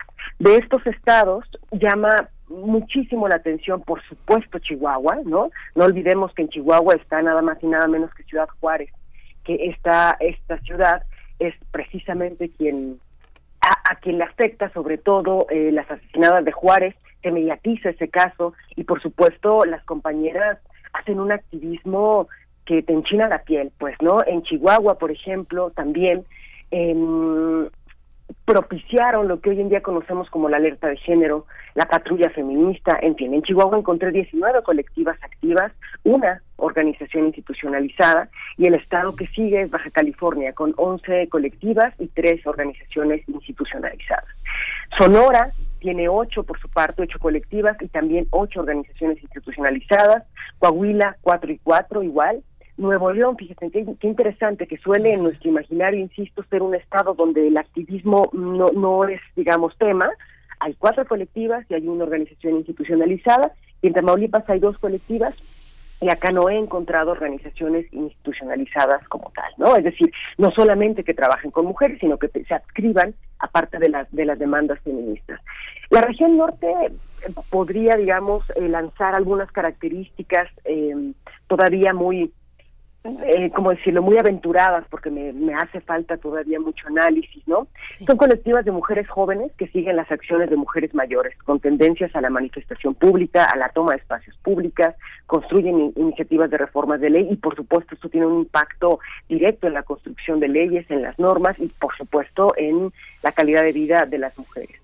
Estas colectivas están centralizadas en las ciudades capitales, o en las ciudades principales, como es el caso de Ciudad Juárez, que no, no es la capital de Chihuahua propiamente, y bueno, de, ahí se extienden a, otros municipios de, a manera de red, digamos. Se enfocan sobre todo en el combate de los feminicidios y las desapariciones forzadas, y por supuesto las compañeras activistas eh, están en el constante peligro de ser víctimas de violencia vicaria o ser secuestradas por cárceles del, del narcotráfico fronterizo, ¿no? Violencia vicaria de manera muy, muy general, la entendemos como la forma de violencia hacia las mujeres en la que se perjudica dañando a las personas más preciadas para, para ellas, como pueden ser sus hijas, hijos, madres, padres, pareja, etcétera. Eso por parte de la región norte y antes de regresarles el micrófono, déjenme platicarles de la región norte-occidente. Acá estoy hablando de Baja California Sur, Sinaloa, Nayarit, Durango y Zacatecas. Acá he encontrado hasta ahora 24 colectivas y 14 organizaciones institucionalizadas. En Baja California Sur hay tres colectivas, una organización institucionalizada. En Sinaloa hay 13, están haciendo un trabajo sensacional las sinaloenses, ¿no? Y cuatro organizaciones institucionalizadas. En Nayarit hay seis y una, respectivamente. En Durango, dos y dos. Y en Zacatecas, algo interesante, no he encontrado como tal colectiva, pero sí seis organizaciones institucionalizadas, ¿no? En esta región se observa menos centralización en las ciudades capitales. Más bien hay redes que conjuntan el trabajo de las activistas en varias colectivas a lo largo de, la región. En particular en esta región no se distingue el sujeto político, no se distingue si radica exclusivamente en la noción de mujer o se suman otras identidades históricamente vulnerabilizadas a diferencia de la región norte. Y bueno, se mantiene, digamos, este constante peligro de ser víctimas de estos tipos de violencia que, ya defino. Sí. ¿Qué, ¿Qué vigencia tienen las colectivas? ¿Cuánto duran? ¿Cuáles son las más antiguas? ¿Cuál es el, ¿Cuál es el tiempo? ¿Son, son circunstanciales? ¿Son más, eh, más sostenidas por ideas más eh, dura, de, larga duración? ¿Cómo es la dinámica? Claro, la metodología que, que estoy ocupando tiene que ver precisamente con las colectivas consolidadas en el siglo XXI, ¿no? Lo que yo noto sobre todo es que en la región norte son colectivas efectivamente de, nueva creación, por así llamarlo, ¿no? En, los últimos 20 años, pero que, traen consigo las enseñanzas de colectivas anteriores. Me parece que aquí me adelanto un poco las conclusiones. Es a partir de el 8M de 2016 cuando surgen cualquier cantidad de colectivas, ¿eh? O sea, sí, sí me parece importante tener muy presente esa fecha. La marcha del 8 de marzo de 2016 fue, digamos, el caldo de, de cultivo para que hoy en día podamos estar hablando de más de 300 colectivas. Es decir, son de, de creación total y completamente reciente. Sí, Melissa, qué interesante. Yo también ubico esta fecha como una fecha importante, como un parteaguas para el caso de, de México. Eh, mm, bueno, además de, digamos, de esta numeralia, está la cuestión importante de las estrategias. Nos hablabas un poco de la agenda, ¿no? De, eh, por ejemplo, hacia el norte, eh, pues se ocupan más de cuestiones de violencia vicaria. No quiere decir que en otras regiones no lo hagan, pero no sé, no sé, por ejemplo, en el Bajío sería interesante saber cuál es la agenda por la legalización del aborto o cuáles son esas estrategias y también las formas en las que llevan a cabo la, la, agenda, ¿no? Eh, digamos, cómo toman acción a través de talleres, a través de acción directa, por ejemplo, ¿no? O sea, e, es, se, abre, se abre un mundo, un panorama, pues en, en, ebullición, ¿no, Melissa? Sí, fíjate que algo que encontré que caracteriza, digamos, a las colectivas eh, en el territorio nacional, de entrada es la manifestación pública. No hay ninguna colectiva, pues, que yo haya revisado que no tengan algún tipo de manifestación pública. Quiero decir, asistencia a marcha, toma de algún edificio, no todas, ¿no? Pero digamos que eso pudiera caracterizarlas. Lo que lo que decíamos en, en, en la introducción, las pintas, ¿no? Los tendederos, que bueno, es una iniciativa retomada de la gran Mónica Mayer, en fin, ¿no? O sea, me, me parece que las acciones políticas son bastante similares y eso es bien interesante. En el norte, por ejemplo, en la región tanto norte como, como la, la que les acabo de decir, el norte-occidente, hay un patrullaje feminista, es decir, las mujeres en la noche salen con sus coches a, a, revisar si alguna mujer necesita de su ayuda. Imagínense eso, caray, ¿no? Y además son acciones que no están financiadas, no es un trabajo remunerado y sin embargo las morras dicen, a ver, aquí están desapareciendo mujeres, tenemos mapeado dónde está, eh, digamos, donde las secuestran y lo que necesitamos hacer como consecuencia de una respuesta nula e indiferente por parte del Estado, pues es salir nosotras a cuidarnos, ¿no? Imagínense nomás qué, cosa. Pues bueno, me parece que las acciones dependen, insisto, de las necesidades de, de los grupos sociales afectados me preguntaba sobre el Bajío. En la región centro, donde estoy contemplando Guanajuato, Querétaro, Hidalgo, Estado de México, Ciudad de México, Morelos, Tlaxcala y Puebla, si bien no, no todos estos estados forman parte del Bajío, pero sí de la, de la zona central. Aquí encontré 157 colectivas. 157, eso es una cantidad bárbara, ¿no? Es casi la mitad, digamos, del total. Y aquí sí, en el Bajío voy a hablar puntualmente de Guanajuato, que es uno de los estados que consideramos más eh, conservadores, por así decir, pues encontré 27 colectivas. Eso me parece sorprendente, pues, ¿no? 27 colectivas y una organización eh, institucionalizada. La Ciudad de México, no, digamos, sin novedad, hay 66. Sabemos que en un país centralista, pues esto iba a ocurrir, 66 colectivas y ocho organizaciones institucionalizadas, repito, que se adscriben a la agenda feminista. Propiamente no solamente hablan de la institucionalidad de género, ¿no? Y en estados pequeños, como puede ser Tlaxcala, encontré tres colectivas muy organizadas, muy fuertes y tres organizaciones institucionalizadas. En Puebla 16 colectivas, dos organizaciones institucionalizadas. En Hidalgo también un, estado muy activista, muy feminista, creo yo, cuatro organizaciones, eh, perdón, cuatro colectivas y dos organizaciones.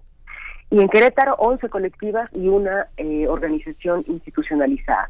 El Estado de México, por supuesto, siempre presente, 12 colectivas y una, una organización institucionalizada. En total son, repito, 151 colectivas en esta zona central del país.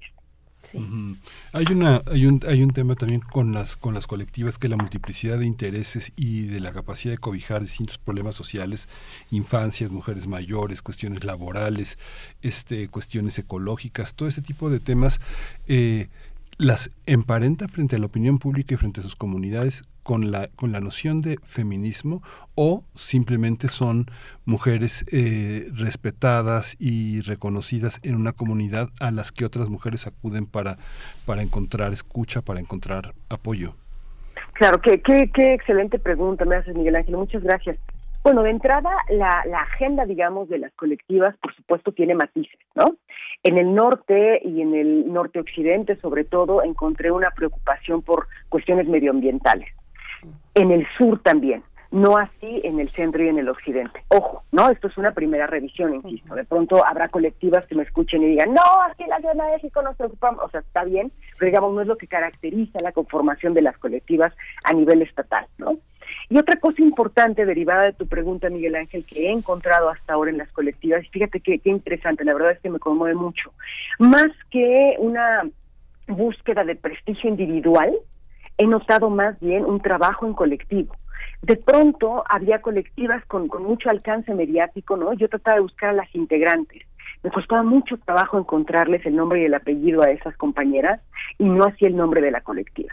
Entonces esto me parece todavía más genuino, porque en sí son las colectivas en red, en rizoma, digamos, las que están trabajando para construir otra situación de, de, que en que vivimos las mujeres y otras identidades vulnerabilizadas, y no así el protagonismo, ¿no? El protagonismo de fulana de tal que logró el voto de las mujeres, ¿no? Que eso es una tendencia muy recurrente. Suponemos que es una persona la que hace los logros cuando en realidad no es así. En todo caso, esa persona es la vocera, ¿no? Es a la que le toca en este caso, en mi caso, darle entrevista, vaya. Pero atrás de esa persona hay cualquier cantidad de, de otras anónimas que deciden incluso serlo a partir de presentarse como colectiva y no como persona individual. También creo que eso ha caracterizado al feminismo en términos generales y esta este siglo no es la excepción. Fíjate, hago un pequeño apunte nada más, pero en los últimos 30 años no soy ni un activista ni un militante, pero sí soy una persona declaradamente contra el maltrato animal y, y como periodista he tenido oportunidad de ver y pues me atrevería a decir que el 100% son mujeres hay muchos, este, muchos albergues, muchos lugares donde hay hombres, por supuesto, ayudando en muchas tareas, pero quienes dan todo, quienes dan son, son mujeres, que de alguna manera el maltrato animal es el reflejo de una enorme violencia, un enorme egoísmo y una enorme maldad que hay en nuestra, en nuestro medio. Berenice. Sí. Exactamente. Perdón, perdón, Berenice. Nada más déjame puntualizar algo.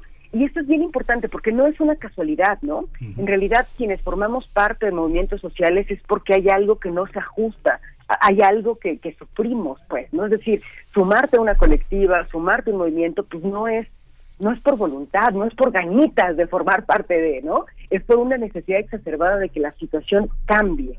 Berenice, adelante. Sí, no, es que, bueno, me quedo pensando en eso último que comentabas, en el eh, que hacías en el comentario anterior, la elección eh, voluntaria por el anonimato desde la lucha feminista, desde ese registro, que es algo que algunas personas tal vez, tal vez desde otras luchas no alcanzan a todavía asimilar, porque precisamente quieres estar ahí, el que, el que se mueve no sale en la foto y, demás, ¿no? Quieres generar una carrera política, quieres tener ese tipo de dividendos eh, de poder, ¿no? De poder, de dominación, de, de cierto control, y a veces no se alcanza a entender que eso sí ocurre de manera muy genuina en, en el movimiento feminista. Me emociona mucho que lo menciones, que Qué interesante, Melissa. Eso por un lado. Por otro lado, que, eh, si no si no anoté mal, nos dijiste que Baja California tiene 24 colectivas y eso son, son muchas colectivas. Estado de México, decías, tiene 12, ¿no?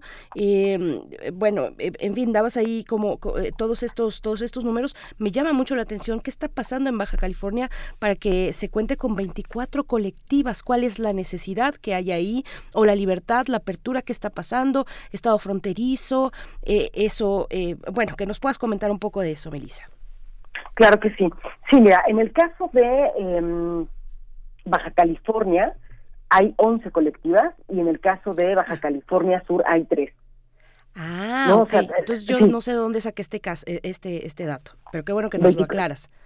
Sí, sí, sí. O sea, me, parece que en la región fronteriza, pues un poco lo, que decíamos, ¿no? Los problemas de, de, la frontera me parece que son distintos a los que podemos tener en el centro y en el sur, o en el Bajío incluso, ¿no? O sea, acá digamos que eh, vivir la frontera tiene que ver con esa experiencia híbrida de la que nos han hablado grandes autoras como Gloria Saldúa, entre otras, pues, ¿no? Ni, ahora sí que de ni aquí ni allá y entonces tierra de nadie, pues. Entonces, sí creo que las estrategias de las compañeras del norte, de la frontera norte y las de la frontera sur son bien particulares, bien interesantes y responden absolutamente a las necesidades de su entorno. Por ejemplo, en el sur, me voy a la frontera sur.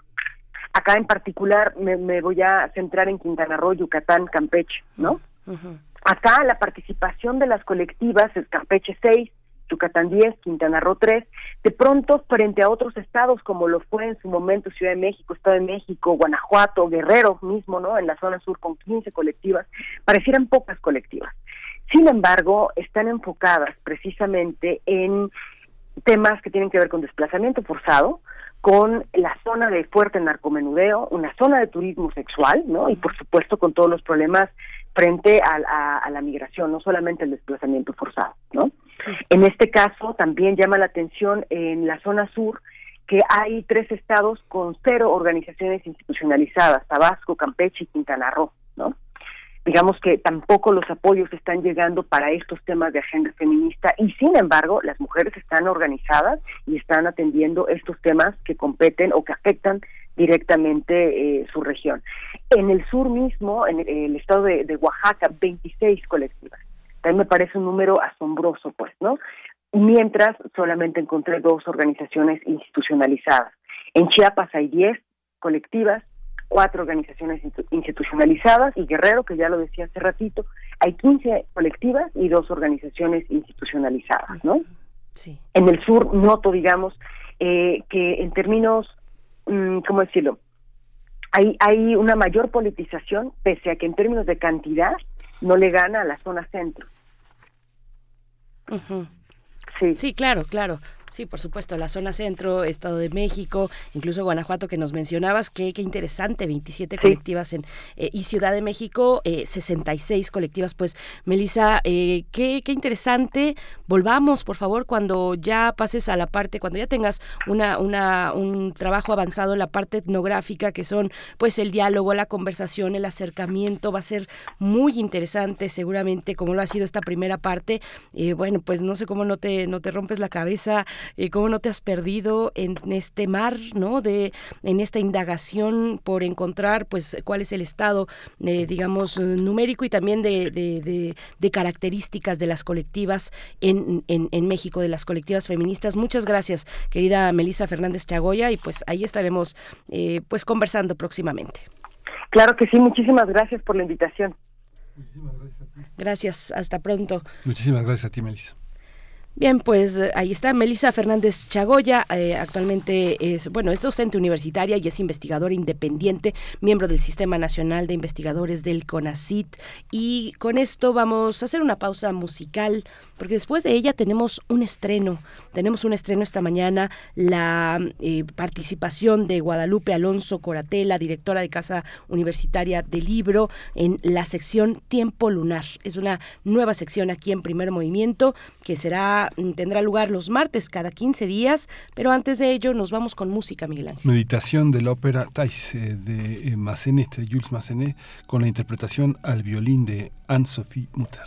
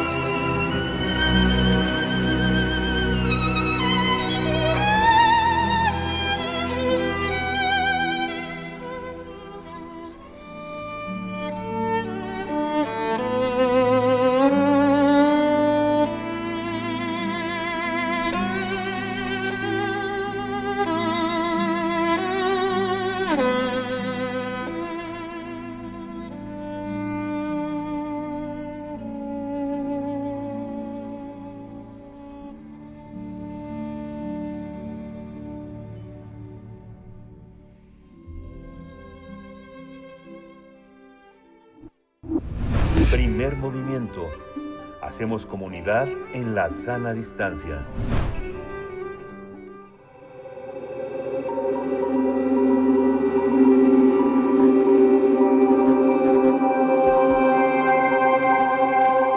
Tiempo lunar.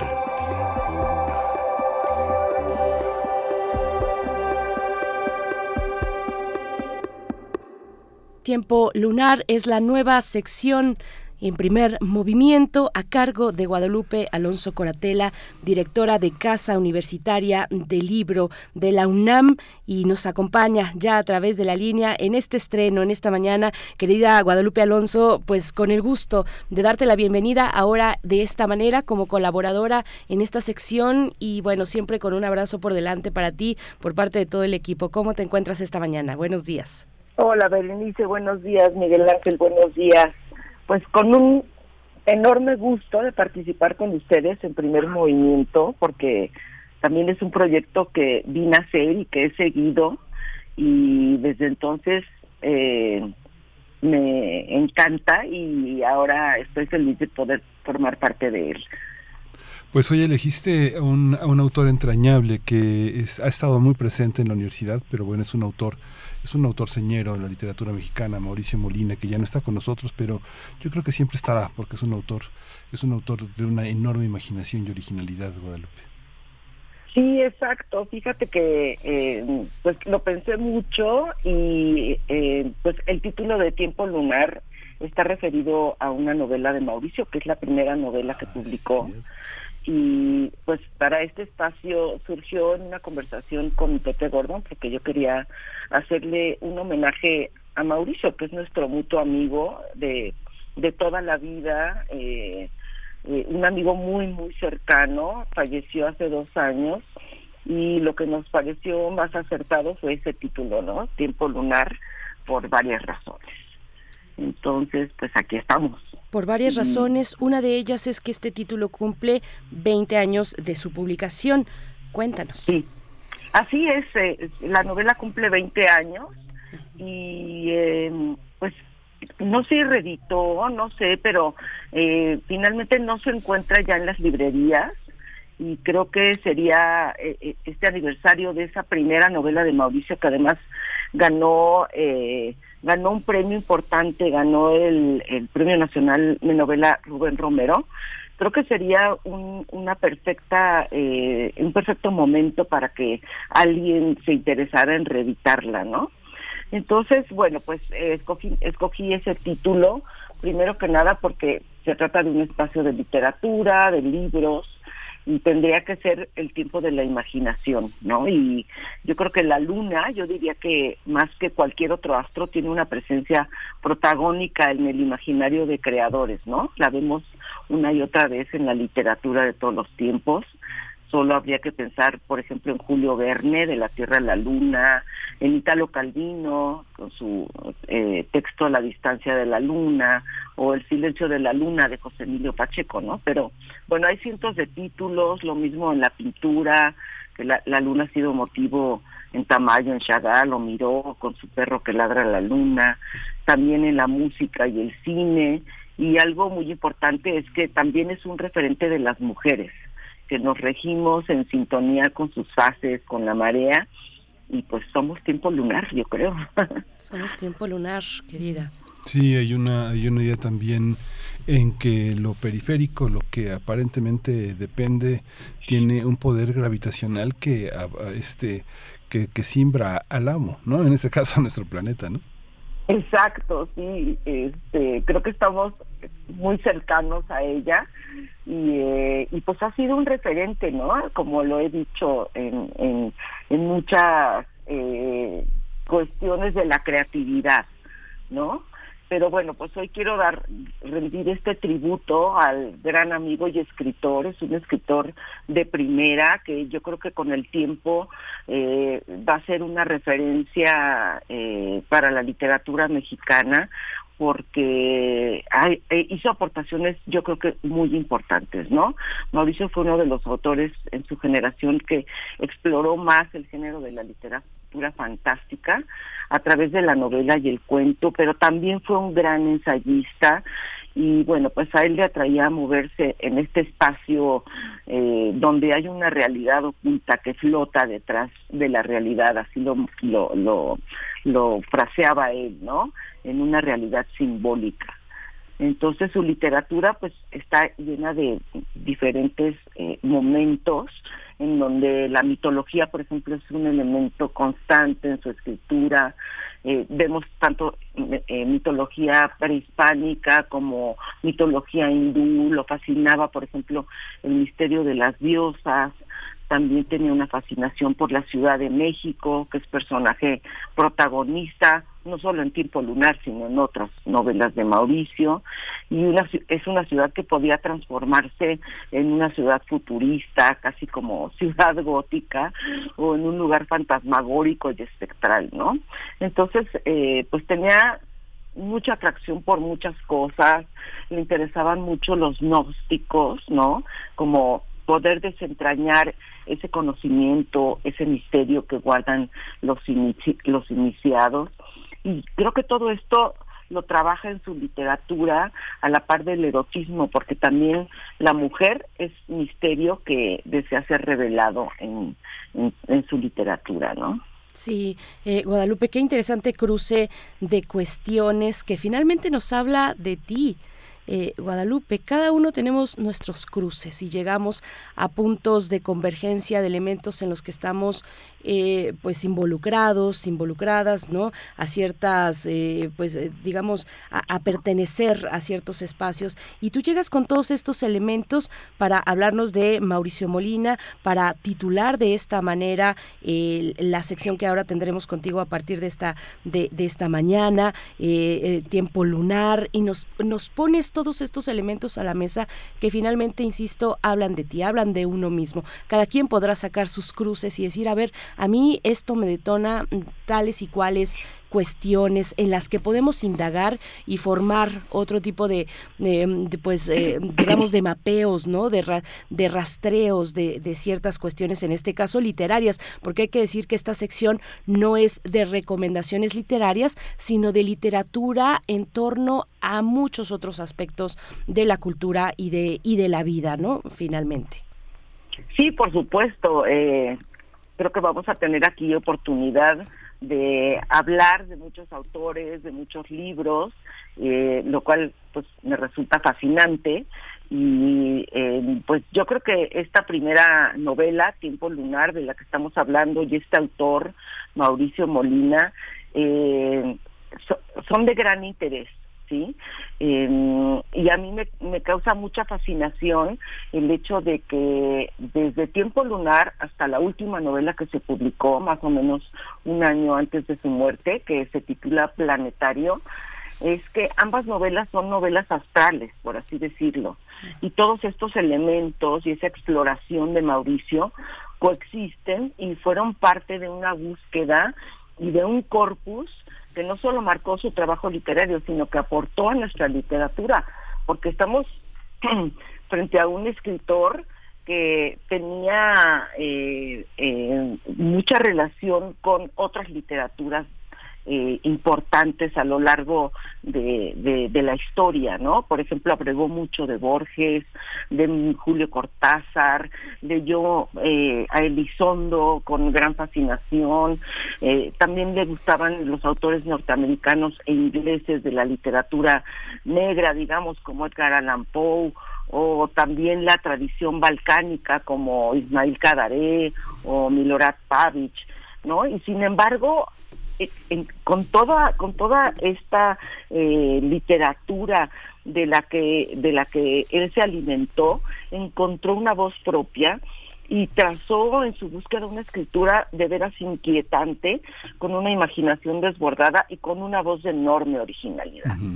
Guadalupe, tú que has estado en la, en la cultura, que has dirigido áreas de noticias importantísimas como Canal 22, ¿por qué no está editado? Tú tienes la respuesta, ¿por qué, digamos, si Mauricio es tan importante, por qué si además este fue, fue un editor tan tan reconocido con tantos amigos en el medio, ¿por qué no está editado? ¿Por qué, por qué hay editada, por qué hay editadas tantas cosas este, que son tan, tan futiles? ¿Qué, ¿A qué obedece eso? ¿Por qué un autor mexicano no es editado? Yo creo que nosotros que tenemos muchos años en el, en el medio, de pronto eh, uno se va haciendo de muchas obras literarias y tú crees que porque están en tu librero están en el mercado. Y eso no es cierto. Cuando vas a las librerías no están, no sé, por ejemplo, las luces del mundo de Gardea de la UAM, yo me acuerdo que hice un rastreo, había un ejemplar en una librería de Zacatecas, ¿no? Por ejemplo, por decirte, por decirte cosas así tan escandalosas, ¿no? Pues mira, yo creo que eh, hay una cuestión con Mauricio y fue que eh, pues, yo ahora a la distancia lo miro como un escritor que realmente estaba como imbuido en, en, en él mismo, en su escritura, en el mundo que tenía dentro y cuidaba poco el mundo de afuera por decirlo así. Eh, no era un, un, escritor que tuviera eh, un que estuviera en un grupo de escritores, que tuviera eh, no sé, una editorial a la que todo el tiempo le estuviera exigiendo que lo llevara a presentar cosas, ¿me entiendes? No estaba como en ese circuito de, de este, pues de los escritores y los editoriales que están todo el tiempo, digamos, en la escena, ¿no? Entonces creo que eso eh, y él mismo lo decía, ¿no? Decía de broma, yo soy un escritor de culto, porque pues a mí me leen nada más ciertos, cierto público, ¿no? Y, eh, y bueno, yo creo que al final sí, al final sí fue un escritor de culto y yo creo que con el tiempo se va a ir, va a ir creciendo mucho más eh, la literatura de Mauricio, todo lo que escribió y finalmente pues eh, yo creo que yo sí haría un llamado para que sus editores o alguna editorial del Estado o, de alguna institución eh, voltearan a ver lo que hizo Mauricio y realmente se le, se le, se le volviera, se le editaran algunos títulos o todos sus títulos y, y fuera materia pues no solamente de eh, publicación, sino también de estudio, ¿no? Creo que su literatura aportó muchísimas cosas a la literatura mexicana. Por supuesto, pues Guadalupe Alonso, llegamos así al cierre, se nos fue mm, rápido volando esta sección apenas para poder, eh, para, para pues esbozar algunos elementos importantes. Bueno, esta última cuestión nos daría muchísimo de qué hablar, cuáles son los criterios para editar, para, para volver a publicar, para editar o no alguna obra que está en el pasado. Bueno, pues eh, nos quedamos con esas reflexiones, Guadalupe Alonso, directora de Casa Universitaria del Libro de la UNAM, y en 15 días nos encontramos de nuevo en este tiempo lunar aquí en Primer Movimiento. Bienvenida y muchísimas gracias. Claro que sí, gracias Berenice, gracias Miguel Ángel. Hasta pronto. Pues ya nos despedimos, ya dieron las 9.59, eh, estamos a punto de quedar en las 10, así que esto fue Primer Movimiento. El mundo desde la universidad. Radio UNAM presentó Primer Movimiento, El mundo desde la universidad con Berenice Camacho y Miguel Ángel Gemain en la conducción, Rodrigo Aguilar y Violeta Berber, producción, Antonio Quijano y Patricia Zavala, noticias, Miriam Trejo, coordinación de invitados, Tamara Quirós, redes sociales, Arturo González, operación técnica, locución, Tessa Uribe y Juan Staca. Quédate en sintonía con Radio UNAM. Experiencia sonora.